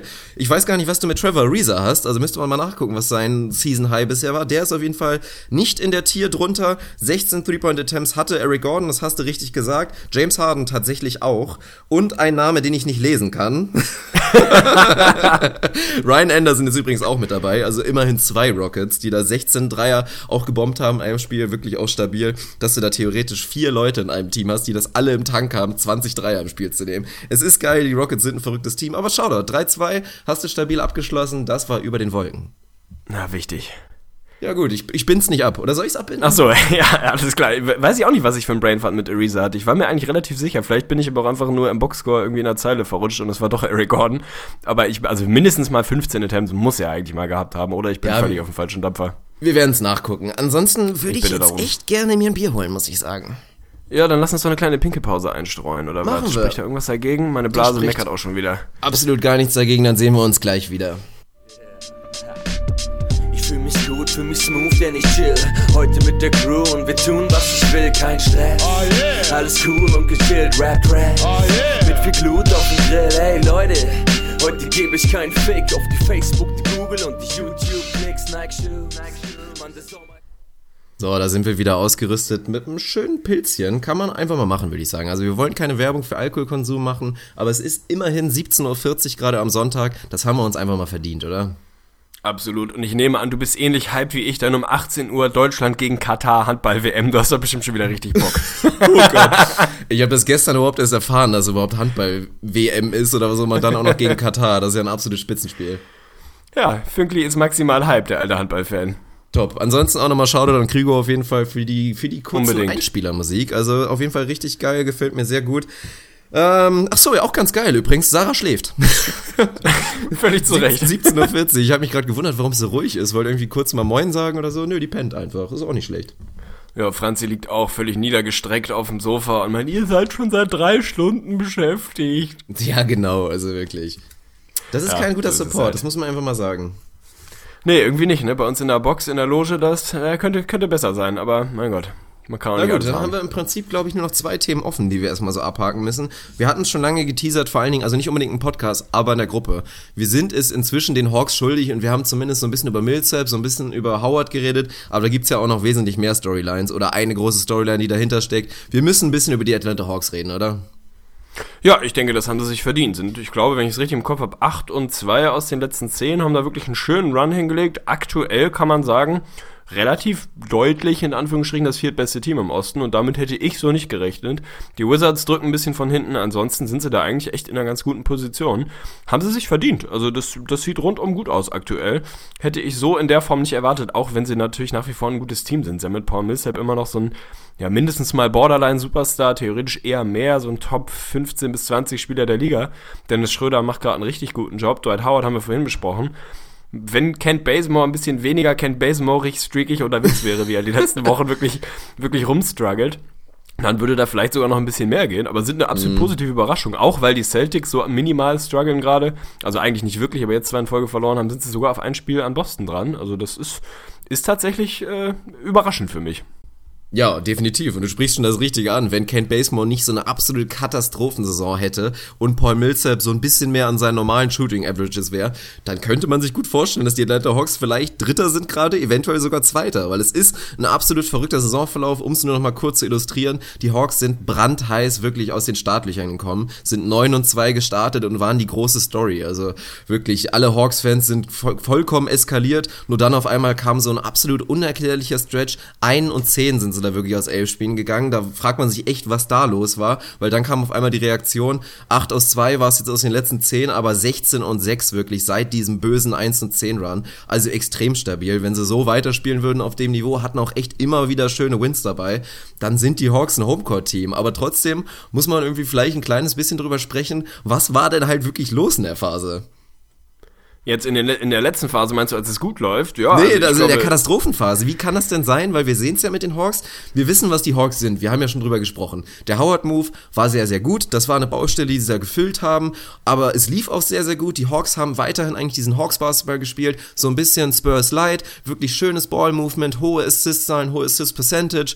Und das war einfach gut. Das gepaart mit einer Top 10 Defense, teilweise sogar Top 5, je nachdem, über welchen Stretch wir reden. Und das waren die Hawks. Aber wie kann es dann bei so einem Team, was eigentlich relativ funktional ist und stabil, bis auf den Kent Basemore, der einfach streaky wie Sau ist, wie kann das sein, dass so ein Team dann einfach völlig auseinanderbricht, aber dann andererseits wieder so zurückkommt, so furios? Also, das ist Wahnsinn. Selten sowas gesehen.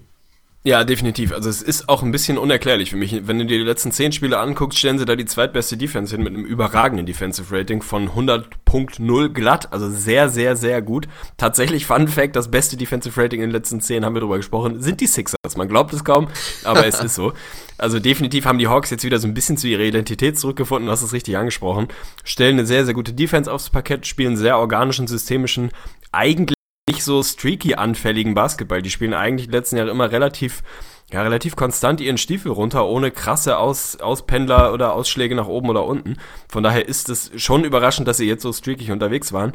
Dass, glaube ich, ein Dennis Schröder, ja, Phasen hat, in denen es nicht so wahnsinnig gut läuft. Jetzt mal die aktuelle Heißigkeit, das Wort haben wir lange nicht benutzt, mal außen vor, ist zu erwarten. Das kann nicht so, so, so von, ja, von, von jetzt auf gleich ohne weiteres funktionieren.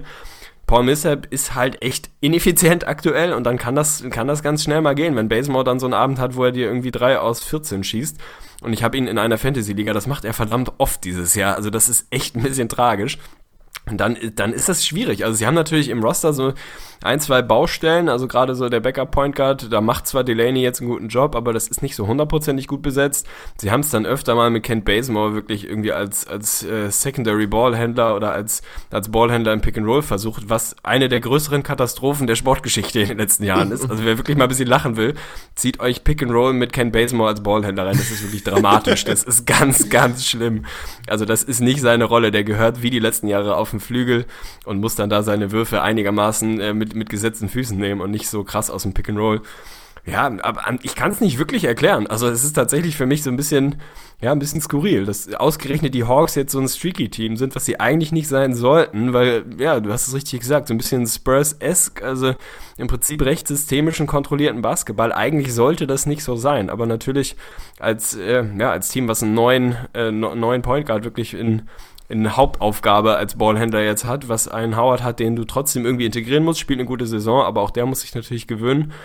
Dann hast du jetzt Korver abgegeben, wieder so ein bisschen neue Line-Ups finden. Ja, ich, also ich habe keine bessere Erklärung als, äh, ja, so, so, ja, als die, die ich eben geliefert habe, nämlich, dass ich keine habe.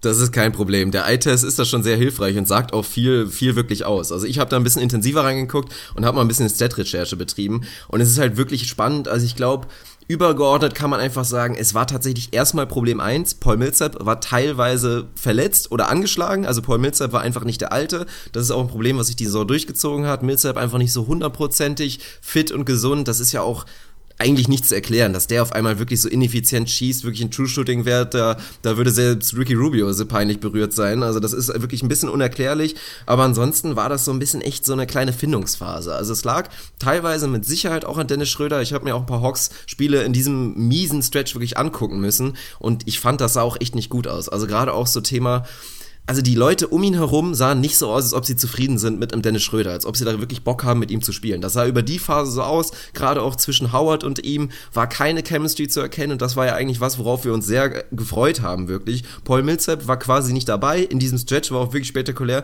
Kent Basemore, das ist angesprochen, der hatte da wirklich die zweithöchste Usage Rate im Team und dass das keine gute Idee ist, wenn jemand, der hat wirklich in diesem 1 und 10 Stretch, hat er 32% seiner Würfe getroffen, war durch die Bank einfach katastrophal und hatte am zweithöchsten häufigsten wirklich die Aktionen geprägt der Hawks. Das war halt wirklich schlimm. Also gerade auch ein Paul Millsap war nicht so drin und auf einmal lief wirklich gar nichts. Also es lag teilweise auch ein bisschen an Schröder, was wirklich extrem spektakulär ist. Das Ball-Movement, was wirklich Spurs-esque ist, war weg in dieser Phase. Die hatten da einen ganz schlechten Wert. Also wenn wir den 1, 1 und 10 Stretch mit dem 16 und 6 Stretch vergleichen, da ist die Assist Percentage um 15% gestiegen fast. Also das ist was, das kannst du dir nicht erklären. Weiterer Faktor war, die Bank war eine völlige Katastrophe. Da haben sie jetzt ein bisschen gebraucht, sich zu finden. Inzwischen aktuell hat jetzt auch Tim Hardaway wirklich eine sehr, sehr gute Entwicklung gemacht und verdient sich, glaube ich, den ein oder anderen Dollar gerade. Also auch der kriegt in der nächsten Saison einen neuen Vertrag. Und der spielt gerade so, dass der, glaube ich, nicht allzu knapp sein könnte. Also das ist eine schöne Phase. Schröder macht gerade wirklich einen super Stretch. Also aktuell in diesem 16 und 6 Lauf 50, 40, 85 sind die Wurfsplits, die er da liefert. Ist natürlich echt sensationell, hätte man nicht gedacht. Ansonsten, wenn man so ein bisschen in die Advanced Stats reinguckt, ist es nicht unbedingt alles so mega goldig, was da so vermeintlich glänzt bei Dennis Schröder. Was halt wirklich spannend ist, sobald er nicht mehr auf dem Court ist, eigentlich als einziger nomineller Ballverteiler Point Guard, haben die Hawks mit Abstand das beste, die beste Assist Percentage. Also wenn er nicht auf dem Court ist. Und auch ohne ihn haben sie wirklich ein sensationelles Defensive Rating. Also ohne ihn wären sie quasi die beste Defense der Liga, könnte man so sagen. Mit ihm ist es ein bisschen schlechter. Ich will nicht alles schlecht reden, wie gesagt. Rein offensiv macht Dennis Schröder gerade einen überragenden Eindruck. Also das bestätigen die Wurfsplits. Das sieht man auch vom Eye-Test. Er hat jetzt wirklich schöne Aktionen gehabt da mit seinem Game Winner. Ist eine gute Entwicklung, soll aber nur bedeuten, auch jetzt noch hat Dennis Schröder natürlich noch einen weiteren Weg wirklich auf ein Niveau anzukommen, dass man sagen kann, er ist ein guter Starter in dieser Liga. Naja, es wäre ja auch, äh, ich sag mal, dramatisch, wenn das nicht der Fall wäre. Also der Junge spielt jetzt seine erste echte Saison in Vollverantwortung auf der Eins. Natürlich hat er noch diverse Baustellen. Ich bin eher überrascht, dass es bei ihm schon so gut läuft, ehrlich gesagt. Ich habe mit mehr Struggle gerechnet, ehrlicherweise. War auch immer minimal kritisch aber der macht aktuell einen sensationellen Job und wir haben vor der Saison darüber gesprochen, wenn Tassen verlässlichen Dreier bekommt, sodass du ihn da respektieren musst, dann macht den das nochmal zwei Klassen besser, dass er mit seinen ersten Schritten an vielen, vielen Verteidigern vorbeikommt und in der Zone wirklich gut unterwegs ist, da gut finisht am Rim einigermaßen. Das ist kein großes Geheimnis, aber wenn du da wirklich nicht so, ja, Sack-Off spielen kannst, sondern, sondern ihn da wirklich ein bisschen respektieren musst draußen, dann macht das Riesenräume, nicht nur für ihn, aber gerade für ihn für seine Cuts, um dann, dann im Zweifel äh, den, den Kickout-Pass zu spielen, weil einfach ein bisschen mehr Platz überall ist. Also das ist elementar für die Hawks, dass Schröder da einen verlässlichen Wurf hat und du ihn da respektieren musst. Aktuell musst du das und dass das so schnell geht, damit hätte ich nicht unbedingt gerechnet. Also ich hätte gedacht, dass sie da ihm ja noch mehr so ein bisschen das Rubio-Treatment geben und einfach sagen, ja komm, dann, dann wirf doch, mach doch, ich parke hier in der Zone, du kannst da draußen rumeiern, wie du willst. Das kannst du mit ihm aktuell nicht machen und das ist wahnsinnig mhm. wertvoll für die Hawks. Das ist unglaublich wichtig und das ist auch wirklich was, da hatte man Sorgen vor, aber das hat er jetzt wirklich bewiesen, dass man das mit ihm nicht machen kann und dass das auch längerfristig nicht so aussehen wird. Und man kann nur hoffen, dass sein Wurf immer besser wird. Er sieht auch gut aus, der Wurf, also ist jetzt nicht so, also wie gesagt, das ist was ganz anderes als bei Ricky Rubio, das kann man mal gut sagen. Ist eine ja. schöne Entwicklung an sich. Ansonsten, man muss natürlich einen riesen Shoutout wirklich an Dwight Howard wirklich ausstellen, der die Hawks wirklich getragen hat über Phasen. Der hatte ja auch einen Stretch, da hat er 20, 20 Spiele aneinander gereiht. Das war wirklich unfassbar. Wirklich über diesen letzten angesprochenen, viel angesprochenen 16 und 6 Stretch liefert er dir 14 Punkte bei 68 Prozent aus dem Feld, also sensationell, 13,5 Rebounds dazu und macht einfach einen guten Eindruck. Also auch die Abstimmung sieht ein bisschen besser aus. Ich glaube immer noch nicht, dass die, die Abstimmung mit Dennis Schröder so hundertprozentig ist und dass nicht alles optimal ist, aber das ist ja auch, wie gesagt, normal. Das ist nicht einfach. Die beiden müssen sich finden und sind halt auch beide so ein bisschen, ne? Also, dass das nicht ganz reibungslos läuft, wahrscheinlich auch so, das ist ja absolut zu erwarten gewesen. Ja, definitiv. Und wenn du ihn ansprichst, er ist so eine der absoluten Cinderella-Stories dieses Jahr. Also ist für mich, ich habe das noch nicht gerankt, wir wurden immer mal gefragt, aber was so die, die positiven Überraschungen der Saison waren, da gehört Dwight Howard relativ dabei, ja. weit nach vorne. Mhm. Also das ist einfach eine schöne Geschichte. Der hat viel einstecken müssen, hast du vorhin schon richtig angesprochen. In Teilen zu Recht, in Teilen wurde da auch, ich sag mal, nicht so hundertprozentig fair mit ihm umgegangen. Aber das finde ich einfach schön, da siehst du, was das ausmacht, einfach mal eine neue Situation zu bekommen. Mal in einer anderen Stadt, eine andere Franchise, ein anderes Team, ein anderer Coach und einfach nochmal wieder so mehr oder weniger bei Null anfangen. Dass der Junge immer noch sehr, sehr guten Basketball im Tank hat, das war eigentlich allen Beteiligten klar. Der ist immer noch athletisch ohne Ende und hat die Liga jahrelang, jahrelang dominiert. Klingt jetzt ein bisschen, als wäre er Shaq gewesen, aber einen sehr, sehr guten, guten Job gemacht über viele Jahre und das finde ich aber schön, dass der Junge wieder da ist. Äh, bei dir interessiert mich, wie, wie weit siehst du es für die Hawks gehen dieses Jahr? Also wollte ich auch gerade fragen, ja. Best Case so Platz 4 irgendwie halten oder wird es dann doch eher da, wo wir sie irgendwie einsortiert haben? Ich weiß gar nicht, wo wir sie hatten im Preview, aber wahrscheinlich irgendwie auf 6, 7 die Ecke, würde ich mal vermuten. Also ist das dann, ja, ist das einfach eine Heißigkeit, die sie so nicht, nicht weiter tragen können oder was, was sagt da dein, das Fünkli-Bauchgefühl? Nö, ich glaube schon, dass das wirklich sustainable ist, weil da ja, wie gesagt, haben wir gesagt, da ist ein System hinter und vor allen Dingen ist ja auch noch ordentlich Upside da. Wenn du dir jetzt, wie gesagt, vorstellst, dass ein Paul Millsap wieder, wieder ein bisschen mehr wie er wirklich, wie er selbst einfach spielt und seinen Wurf wieder besser trifft auch ein Kent Basemore zumindest wieder auf normales Level bekommt, weil der hat ja, hat sich ja den Vertrag damit verdient, dass er die letzten beiden Jahre einfach eine extrem stabile Entwicklung gemacht hat. Diesen Schritt zurück, der war nicht zu erwarten und eigentlich sollte man jetzt damit rechnen, dass sich das vielleicht so ein bisschen normalisiert wieder. Dann werden die Hawks noch besser sein. Die Defense ist ist stabil. Es ist einfach ein sehr, sehr solides System, was die Hawks da wirklich gemacht haben. Und auch da muss man, glaube ich, mal wieder einen Shoutout an den Coach verteilen, weil da sieht ja. man einfach, das ist ein System. Das ist eine Franchise, ein Team, da ist eine Idee hinter, da ist ein Spielsystem hinter und das wird wirklich auch beibehalten, selbst wenn sich der Kader wirklich so drastisch ändert, wie es jetzt passiert ist. Und auch, dass jetzt ein Corver weg ist, der wird jetzt mit einem Dunleavy ersetzt und es funktioniert auch. Dunleavy in dieser kleinen Sample Size, die wirklich normalen Per-Game-Stats sehen nicht gut, also sehen nicht spektakulär aus, aber wirklich rein von den Advanced-Metriken her macht er absolut super Job, hilft den Hawks weiter, ist da ein guter Move gewesen. Und das ist einfach so. Von daher kann ich mir das gut vorstellen. Ich glaube auch, wir hatten sie ziemlich sicher an sechs, würde ich sagen, hinter den Pistons und den Knicks. Aber, aber, aber von daher, also der vierte Platz ist frei. Theoretisch ist ja sogar im Osten gerade auch der zweite Platz attackierbar, weil die Raptors so ein kleines bisschen am struggeln sind und Boston halt auch nicht so hundertprozentig konstant ist. Das sehe ich aber nicht. Also ich bin mir, würde jetzt mein Geld darauf verwetten, dass sie Vierter bleiben, dass sie sich wirklich den letzten Homecourt-Platz sichern. Aber wenn wir jetzt nochmal einen Schritt weiter gehen und du mich fragst, was reißen sie denn in den Playoffs? Wenn ich da mein Geld drauf wetten müsste, dann würde ich da tatsächlich immer noch einen Erstrunden ausprognostizieren, so leid es mir tut. Ja, da kann ich auch nur begrenzt dagegen gehen. Also ich sehe die Ceiling ähnlich. Also die ersten drei Plätze sind für mich ganz klar, auch wenn da aktuell nur ein halbes Spiel zwischen Boston und den Hawks sind. Da ist für mich eine klar erkennbare Qualitätsgrenze zwischen diesen Teams. Also das kann ich mir in keinem Szenario dieser Welt eigentlich vorstellen, dass sie da wirklich unter die ersten drei rutschen können. Ansonsten haben wir immer wieder besprochen, Platz vier ist wide open im Osten. Also eigentlich habe ich lange an die Pistons geglaubt, dass sie jetzt wirklich nochmal einen Run auf Platz vier starten, sehe ich dann irgendwie so auch nicht mehr wirklich. Da ist der Abstand schon relativ groß. Das müssten schon irgendwie fünf, fünf sechs Spiele vielleicht sein. Die Wizards sehe ich da jetzt auch nicht, nicht wirklich um Platz vier kämpfen, auch wenn das richtig in dein Gesicht wäre, wenn die ja. sich da reintanken. Die Hornets haben ein bisschen, ein bisschen Struggle. Also der Platz ist theoretisch offen.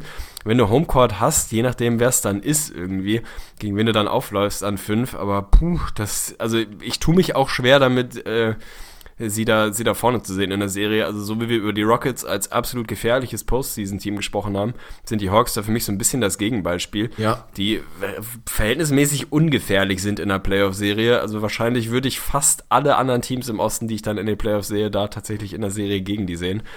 Aber ich meine, allein, dass, dass sie auf, auf Kurs Platz 4 sind, ist ja schon erstmal eine schöne Überraschung. Es kommt immer auf das Matchup an, ganz klar. Also wenn wir das jetzt einfach mal so pauschal sagen, wenn sie am Ende vielleicht irgendwie gegen die Pistons dann in der ersten Runde spielen, dann, also dann überlege ich mir das Ganze vielleicht nochmal und würde das dann nochmal neu bewerten. Aber wenn du mir jetzt erzählst, dass es ein 4-5-Matchup ist und sie irgendwie gegen die, gegen die Bucks spielen in der ersten Runde oder meinetwegen eventuell auch gegen die Wizards, dann sehe ich da aktuell so ein bisschen Probleme, weil diese Shooting-Probleme, die jetzt schon da sind, die werden in den Playoffs eher schwieriger. Dann hast du einen Point Guard, der zum ersten Mal, nicht zum ersten Mal Playoffs spielt. Klar, Dennis Schröder hat auch in den, im letzten Jahr wirklich entscheidende Minuten da bekommen, aber trotzdem nochmal in einer ganz anderen Rolle jetzt auf einmal in den Playoffs steht. Von daher mache ich mir da einfach ein bisschen Sorgen bei den Hawks. Interessiert mich natürlich, was die Hawks-Fans dazu sagen, aber aktuell würden wir das leider, sind wir uns da scheinbar einig. Ja, sind wir uns definitiv einig. Triple Terry Dave kann ja gerne nochmal seinen Case für die Hawks machen, dass sie da vielleicht dann doch ein bisschen gefährlicher sein können.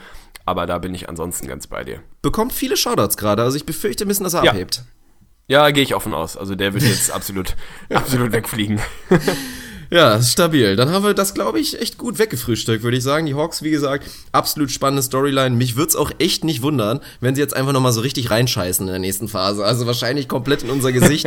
Ist eigentlich oft so. Wahrscheinlich starten sie jetzt den nächsten 1 und 10 Run und wir sehen wieder doof aus. Aber mein Gott, ist halt so gehört halt irgendwie dazu. Und außerhalb von New York gibt's eigentlich kein Team, was uns so richtig ins Gesicht pisst dieses Jahr. An sich sind wir wirklich mehr oder weniger spot on bei den meisten Teams.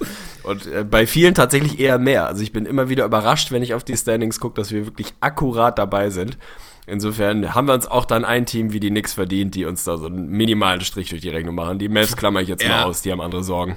Ja, das stimmt. Die haben andere Sorgen. Vor allen Dingen im Osten gefällt es mir gerade richtig gut. Also gerade Power Ranking mäßig fühle ich mich auch wieder richtig gut damit, die Celtics sogar vor den Raptors gesehen zu haben. Also gerade weil auch wirklich die Raptors haben auch viel von diesem überragenden Stretch von Kyle Lowry gezehrt. Und jetzt in der letzten Phase aus den letzten Spielen, da ist Lowry immer noch auf einem sehr, sehr guten Niveau, aber schon echt abgekühlt. Also nicht mehr auf diesem abgefahrenen Niveau, in dem er fast jeden zweiten Dreier reinknallt. Ja, und was ist? Die, die, die Raptors strugglen auf einmal schon, obwohl sie einen DeMar DeRozan haben, der völlig durchdreht momentan in den letzten Spielen durchschnittlich 30 Punkte auflegt. Ja, aber die Zahlen belegen es ja auch, das ist nicht unbedingt der, der Schlüsselfaktor für die Raptors. Also DeMar DeRozan kann, kann spielen, wie er will. Meistens sind sie doch eher so minimal positiv, manchmal sogar negativ mit ihm auf dem Court. Es wird so ein bisschen spannend. Also der zweite Platz ist offen. Ich hoffe, dass die Celtics ihn tatsächlich attackieren, aber müssen wir mal schauen. Wahrscheinlich kann es am Ende auch sein, dass die Raptors dann doch bleiben. Ja, aber ohne dass wir da jetzt nochmal ein neues Thema aufmachen, würde ich auch unterschreiben. Also Boston ist für mich eines der Teams, die noch am meisten Upside haben zu dem, was sie bisher gezeigt haben, gerade was die Integration von Al Horford angeht. Ich glaube, da geht definitiv noch eine ganze Ecke mehr und sie sind jetzt mit 26-17 gut unterwegs. Zwei Spiele hinter den Raptors, die nah am Limit waren bisher. Also da sehe ich außerhalb von Jonas wird jetzt doch noch auf einmal eine verlässliche dritte Option, im Prinzip keine Upside mehr. Im Gegenteil, DeMar wird irgendwann minimal abkühlen. Das ist nicht sustainable über ein komplettes Jahr. Kyle Lowry war auch nah am Limit bisher. Die Bank sowieso. Also die sind ein sehr, sehr gutes Team, aber da sehe ich nach oben jetzt nicht mehr wirklich was, was da noch passieren kann. Wenn du das Net-Rating oder Point Differential anguckst, dann sind die Raptors bisher eigentlich ein klar besseres Team als die Celtics, aber die hatten halt auch echt Probleme an allen Ecken und Enden. Hier und da ein paar Verletzte. Horford nicht richtig integriert, Horford länger verletzt gewesen und trotzdem sind sie nur zwei Spiele hinten. Also da, wenn ich heute wetten müsste, würde ich vielleicht wahrscheinlich auch so leicht sympathiegetrieben auch auf Boston gehen, wenn die ihre Defense wieder ansatzweise auf das Vorjahresniveau bekommen und als er Thomas weiter Borderline MVP-mäßig unterwegs ist, dann kann ich mir schon auch gut vorstellen, dass sie dann da am Ende wirklich Second Seed sind. Ich hau eine Ball Prediction raus. Ja, gönn Bist dir. du bereit? Ich bin bereit. Abgesehen von den Cavs wird kein Homecourt-Team im Osten in den, in den Conference Finals stehen. Das habe ich nicht verstanden. Weil was nämlich passieren wird, ist, das müsste natürlich dann passen, dass sie vorher nicht auf die Cavs treffen. Bloß ich fände erstmal geil und ich kann es mir tatsächlich vorstellen. Chris Middleton kehrt zurück und die Bucks kommen die Conference Finals und stehen am Ende Uha. gegen die Cavs da. Das wäre mal geil, Uha. oder? Das ist eine große Bull Prediction, aber finde ich gut. Ich glaube dann eher, dass die Bulls es machen. Oh Gott. Die sind übrigens gerade auch mal wieder bei fünf, unter 500, Ja, was mich sehr, sehr freut. ist ja das wird gut. hoffentlich auch so bleiben. Nee, ist gut. Ansonsten können wir gerne jetzt noch ein kleines bisschen über Kawhi sprechen. Der hat sich das ja mit Sicherheit auch verdient. Und dann haben wir das, glaube ich, auch ganz gut abgehakt hier. Ja, dann sprich doch mal ein bisschen über Kawhi. Also, der hat sich das absolut verdient und ist für mich, also mittlerweile wieder in meinem imaginären MVP-Race wieder deutlich weiter mit oben unterwegs. Also, das, was der Junge da absolut abbrennt. Ich habe gestern leider nicht in voller Länge gucken können, weil ich auf der Hochzeit war, habe mir das etwas längere Recap heute reingezogen. Der Junge ist einfach ein Biest an beiden Enden des Courts. Das kann man nicht oft genug betonen. Was der Kerl da im Moment macht am offensiven Ende ist am Scoren wie ein Weltmeister. Unfassbar effizient. Ich glaube, sechs, sieben Spiele über 30, habe ich vorhin schon mal angesprochen. Sind's gestern Nacht war es, glaube ich, Career High 41 oder so ähnlich. Hat dazu, auch wenn es der Boxscore nicht so unbedingt hergibt, sehr, sehr gute Defense gegen LeBron mal wieder gespielt. Es ist unfassbar, der trägt dieses Team. Greg Popovich, glaube ich, hat das ganze Zimmer plakatiert mit Kawhi-Postern. Er ist einfach der größte Fan überhaupt. Es ist unfassbar, was, was der Junge da leistet und was für eine Arbeitseinstellung der vorangeht. Wie demütig und ruhig und unterm Radar, der einfach eine unfassbar gute Saison spielt. Die Spurs brutal über die letzten 15 Spiele, glaube ich, unfassbares Offensive Rating von 117, irgendwas. Mit Abstand das beste Net Rating in den letzten 15 Spielen. Also die sind brutal heiß, auch wenn da nur 7 und 3 aus den letzten 10 in Anführungsstrichen stehen. Unfassbar gut unterwegs. Gestern absoluten Quality Win geholt. Also absolute massive Props an Kawhi. Der Junge ist einfach unfassbar geil. Ja, definitiv. Also was erstmal spannend war für mich, muss man mal sagen, als es dann irgendwann hieß, Kawhi's got 39, that's a career high for him, dachte ich mir erst so, hä? Das ist ein Career High so, also verrückt, dass Kawhi tatsächlich vorher noch nie 40 gescored hat. War ganz geil gestern. Ich kam tatsächlich zur perfekten Zeit eigentlich rein. Das ist ja das Schöne, wenn man lang unterwegs ist, nachts, dann kommt man nach Hause und kann meistens dann echt nochmal so vom Schlafen gehen, nochmal ein bisschen NBA gucken. Gestern saß ich hier mit meinem Zuspieler vom Volleyball und Kumpel Matti. Also der müsste eigentlich auch gerade zuhören, außer er hat Scheiße gelabert, weil er meinte, er hört auch den Podcast seit neuestem. Also von daher, Shoutout, falls du zuhörst. Und wir haben das echt genossen. Also wir kamen da zur, zur perfekten Zeit eigentlich rein, waren noch so, glaube ich, drei Minuten zu spielen im dritten Viertel, haben also die komplette Crunch-Time mitbekommen und auch die Overtime. Und ja, muss man echt mal sagen, das ist mal wieder der nächste Schritt gerade auch. Und das ist auch bewusst mal wieder, dass Pop ihm, glaube ich, einfach die Schlüssel wirklich jetzt nochmal in die Hand gedrückt hat und gesagt, jetzt mach halt bitte, weil so Bomben hat man hier halt wirklich selten gesehen. Also es war ja jetzt auch nicht alles. Ich meine, gerade im vierten Viertel, da war er, glaube ich, vier aus zehn. Also es war jetzt nicht sensationell, was er gemacht hat, aber was ich halt überragend fand, dass er überhaupt dieses Mindset hatte, dass er wirklich gesagt hat, ich übernehme hier und wir gewinnen das Spiel entweder wegen mir oder wir verlieren es wegen mir. Diese Mindset finde ich wirklich überragend, das muss er haben. Nur so können die Spurs überhaupt was reißen. Und ja, es war sensationell, muss man einfach mal sagen. Also pff, überragend. LeBron war auch überragend, muss man mal sagen. Schade. Ich hatte natürlich darauf gehofft, dass LeBron nach diesem unglaublich tiefen Dreier und danach dieser mega Defensive Possession gegen Kawhi, muss man auch mal sagen, das habe ich vorher auch schon gecallt, da war ich mir zu 100% sicher, dass Kawhi nicht scoren wird gegen LeBron, weil LeBron einfach, das hast du schon gesehen, wie er da so ganz tief in seinem Defensive Stance stand. Da war ich mir jetzt wirklich 100% sicher, dass Kawhi jetzt nicht scoren wird. Aber danach hat er den Game Winner leider versaut und ja, eine Overtime, Kawhi dann wieder übernommen. War ein richtig geiles Spiel, muss man sagen. Statement Win. Und und ich finde auch, dafür, dass er da so sneaky rausgefadet ist aus der ganzen MVP-Diskussion, ist er jetzt eigentlich wieder mitten dabei und also mindestens in der Top 4. Ja, ich muss ja auch mal sagen, guck dir seine Shooting Splits an. Das sind 49% aus dem Feld, über 41 von draußen und über 91 von der Linie. Also der ist wirklich marginal an 50, 40, 90 vorbei. Und das mit einem Volumen, was einfach absolut stabil ist. 25,5 Punkte dazu, wie man ihn kennt, seine zwei Steals fast. Also überragende Defense immer noch, auch wenn die Stats da ein bisschen was anderes sagen, aber darüber haben wir auch schon gesprochen, woran das liegt. Wenn du ihn da wirklich ja, wenn, wenn du ihn so hast wie gestern, dann ist das unfassbar. Der Typ ist immer noch mega jung. Also da haben die Spurs definitiv einen absoluten Megastar sich herangezüchtet. Und auch die Geschichte gibt's ja immer wieder. Wer weiß denn, was mit Kawhi passiert, wenn er nicht ausgerechnet in diesem System, in dieser Organisation landet. Was die aus dem gemacht haben in kürzester Zeit, was er aus sich gemacht hat. Also da will ich ihm jetzt um Gottes Willen kein wenn man sich, wenn man sich überlegt, wie der in die Liga kam, der ist jetzt 25, wie unfassbar progressiv der sich entwickelt hat und da ist er immer noch immer noch Upside. Also der wird noch besser werden, vermutlich, auch wenn man sich das kaum noch vorstellen kann. Aber der ist noch nicht in seiner Prime eigentlich. Also pff, abgefahren, geiler Typ, einfach ein maximal geiler Typ. Ja, muss man glaube ich nicht zu sagen. Und inzwischen ist auch diese Storyline, dass er irgendwie einen Schritt zurück gemacht hat, defensiv, ist eigentlich jetzt auch inzwischen schon wieder weg, weil es auch natürlich, ja. es war einfach so nicht unbedingt ein Zufall. Es gab halt diesen verrückten Faktor, haben wir auch drüber gesprochen, dass die Teams sich natürlich auf eine verrückte Art und Weise auf ihn einstellen und ihn so oft wie möglich nicht dabei haben wollen bei der Defensive Possession. Aber auch da, er ist da einfach auf einem überragenden Niveau und ich finde es sensationell zu sehen. Aber das ist, wie gesagt, der Punkt.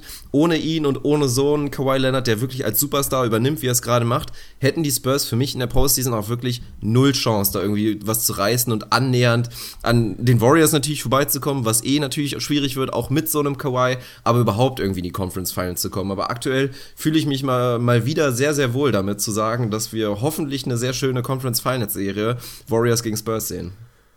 Ja, unterschreibe ich definitiv und würde sagen, wir schließen das Ganze jetzt ab und tippen noch eine Runde, damit ich dann mich zum Handball entlassen kann, oder? Hast du was dagegen? Hast du noch ein Thema?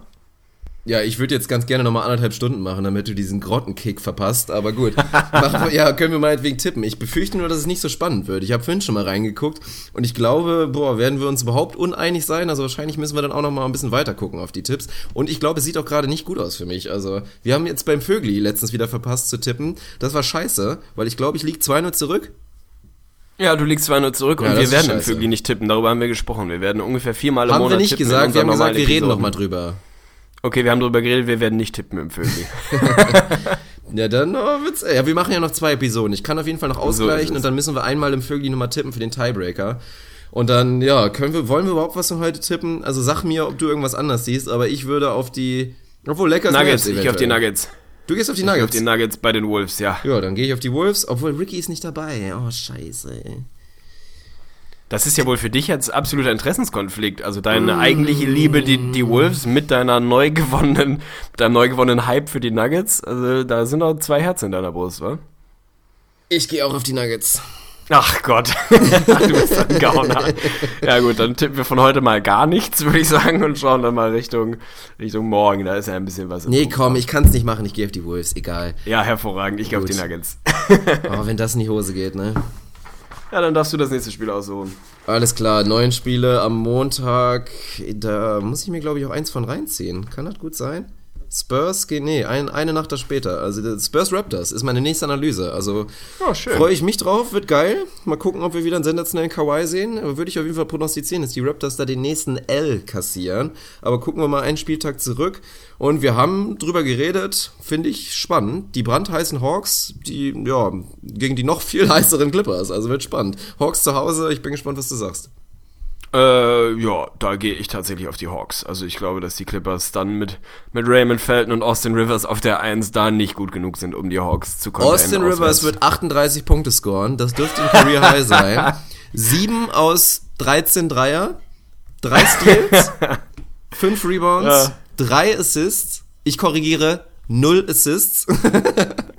Und das Und ich sag dir die echte Statline. Austin Rivers wird 12 Punkte scoren, 2 aus 12 werfen, 4 Turnover, kein Assist und die Hawks werden das Ding locker nach Hause bringen. Du gehst also auf die Clippers, kann ich das notieren, ja? ja, das kannst du notieren. Geil, ich bin gespannt, wie, die, wie, die, wie der Boxscore aussieht. Herrlich. Äh, hervorragend. Was haben wir denn da noch im Programm? Das ist doch mal ein schönes Spiel. Dann bleiben wir am Dienstag. Die Pacers, deine geliebten Pacers zu Hause gegen unsere New York Knicks. Was hast du im Angebot? Ja, das werden die Knicks sich schnappen. Und zwar mit mit einer Statline von Derrick Rose. 57, nein. nee, äh, Statline von Derrick Rose. Wir werden, ganz uncharakteristisch, wir werden 10 Assists von ihm sehen. Zum ersten Mal in dieser Saison, würde ich mal vermuten. Vielleicht hat er es auch schon einmal gemacht. 10 Assists, er wird sich zurücknehmen.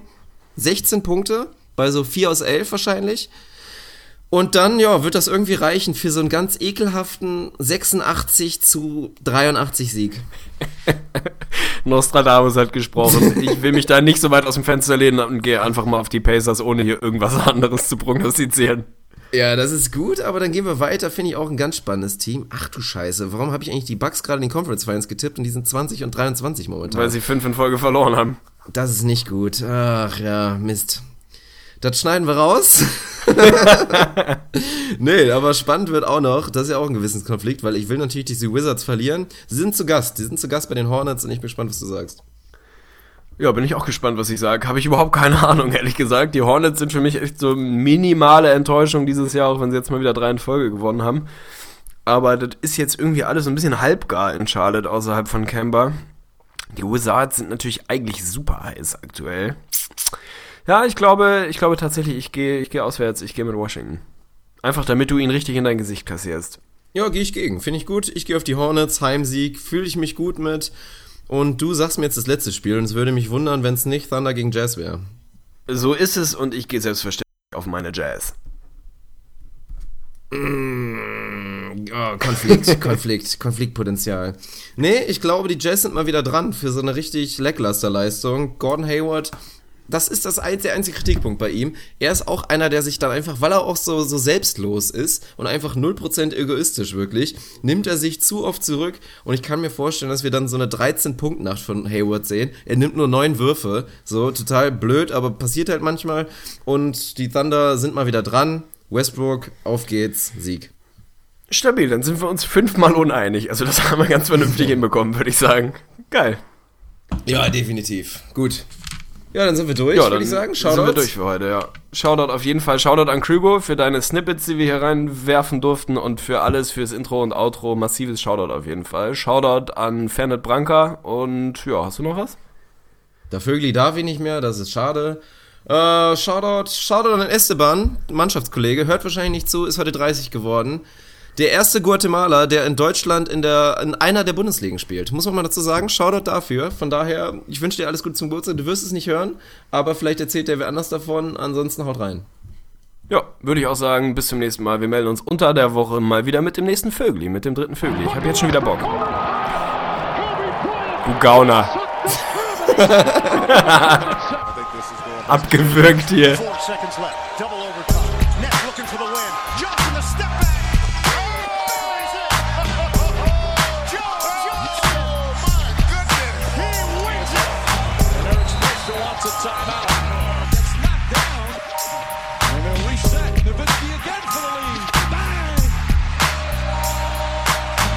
Ins Gesicht von Staudemeyer.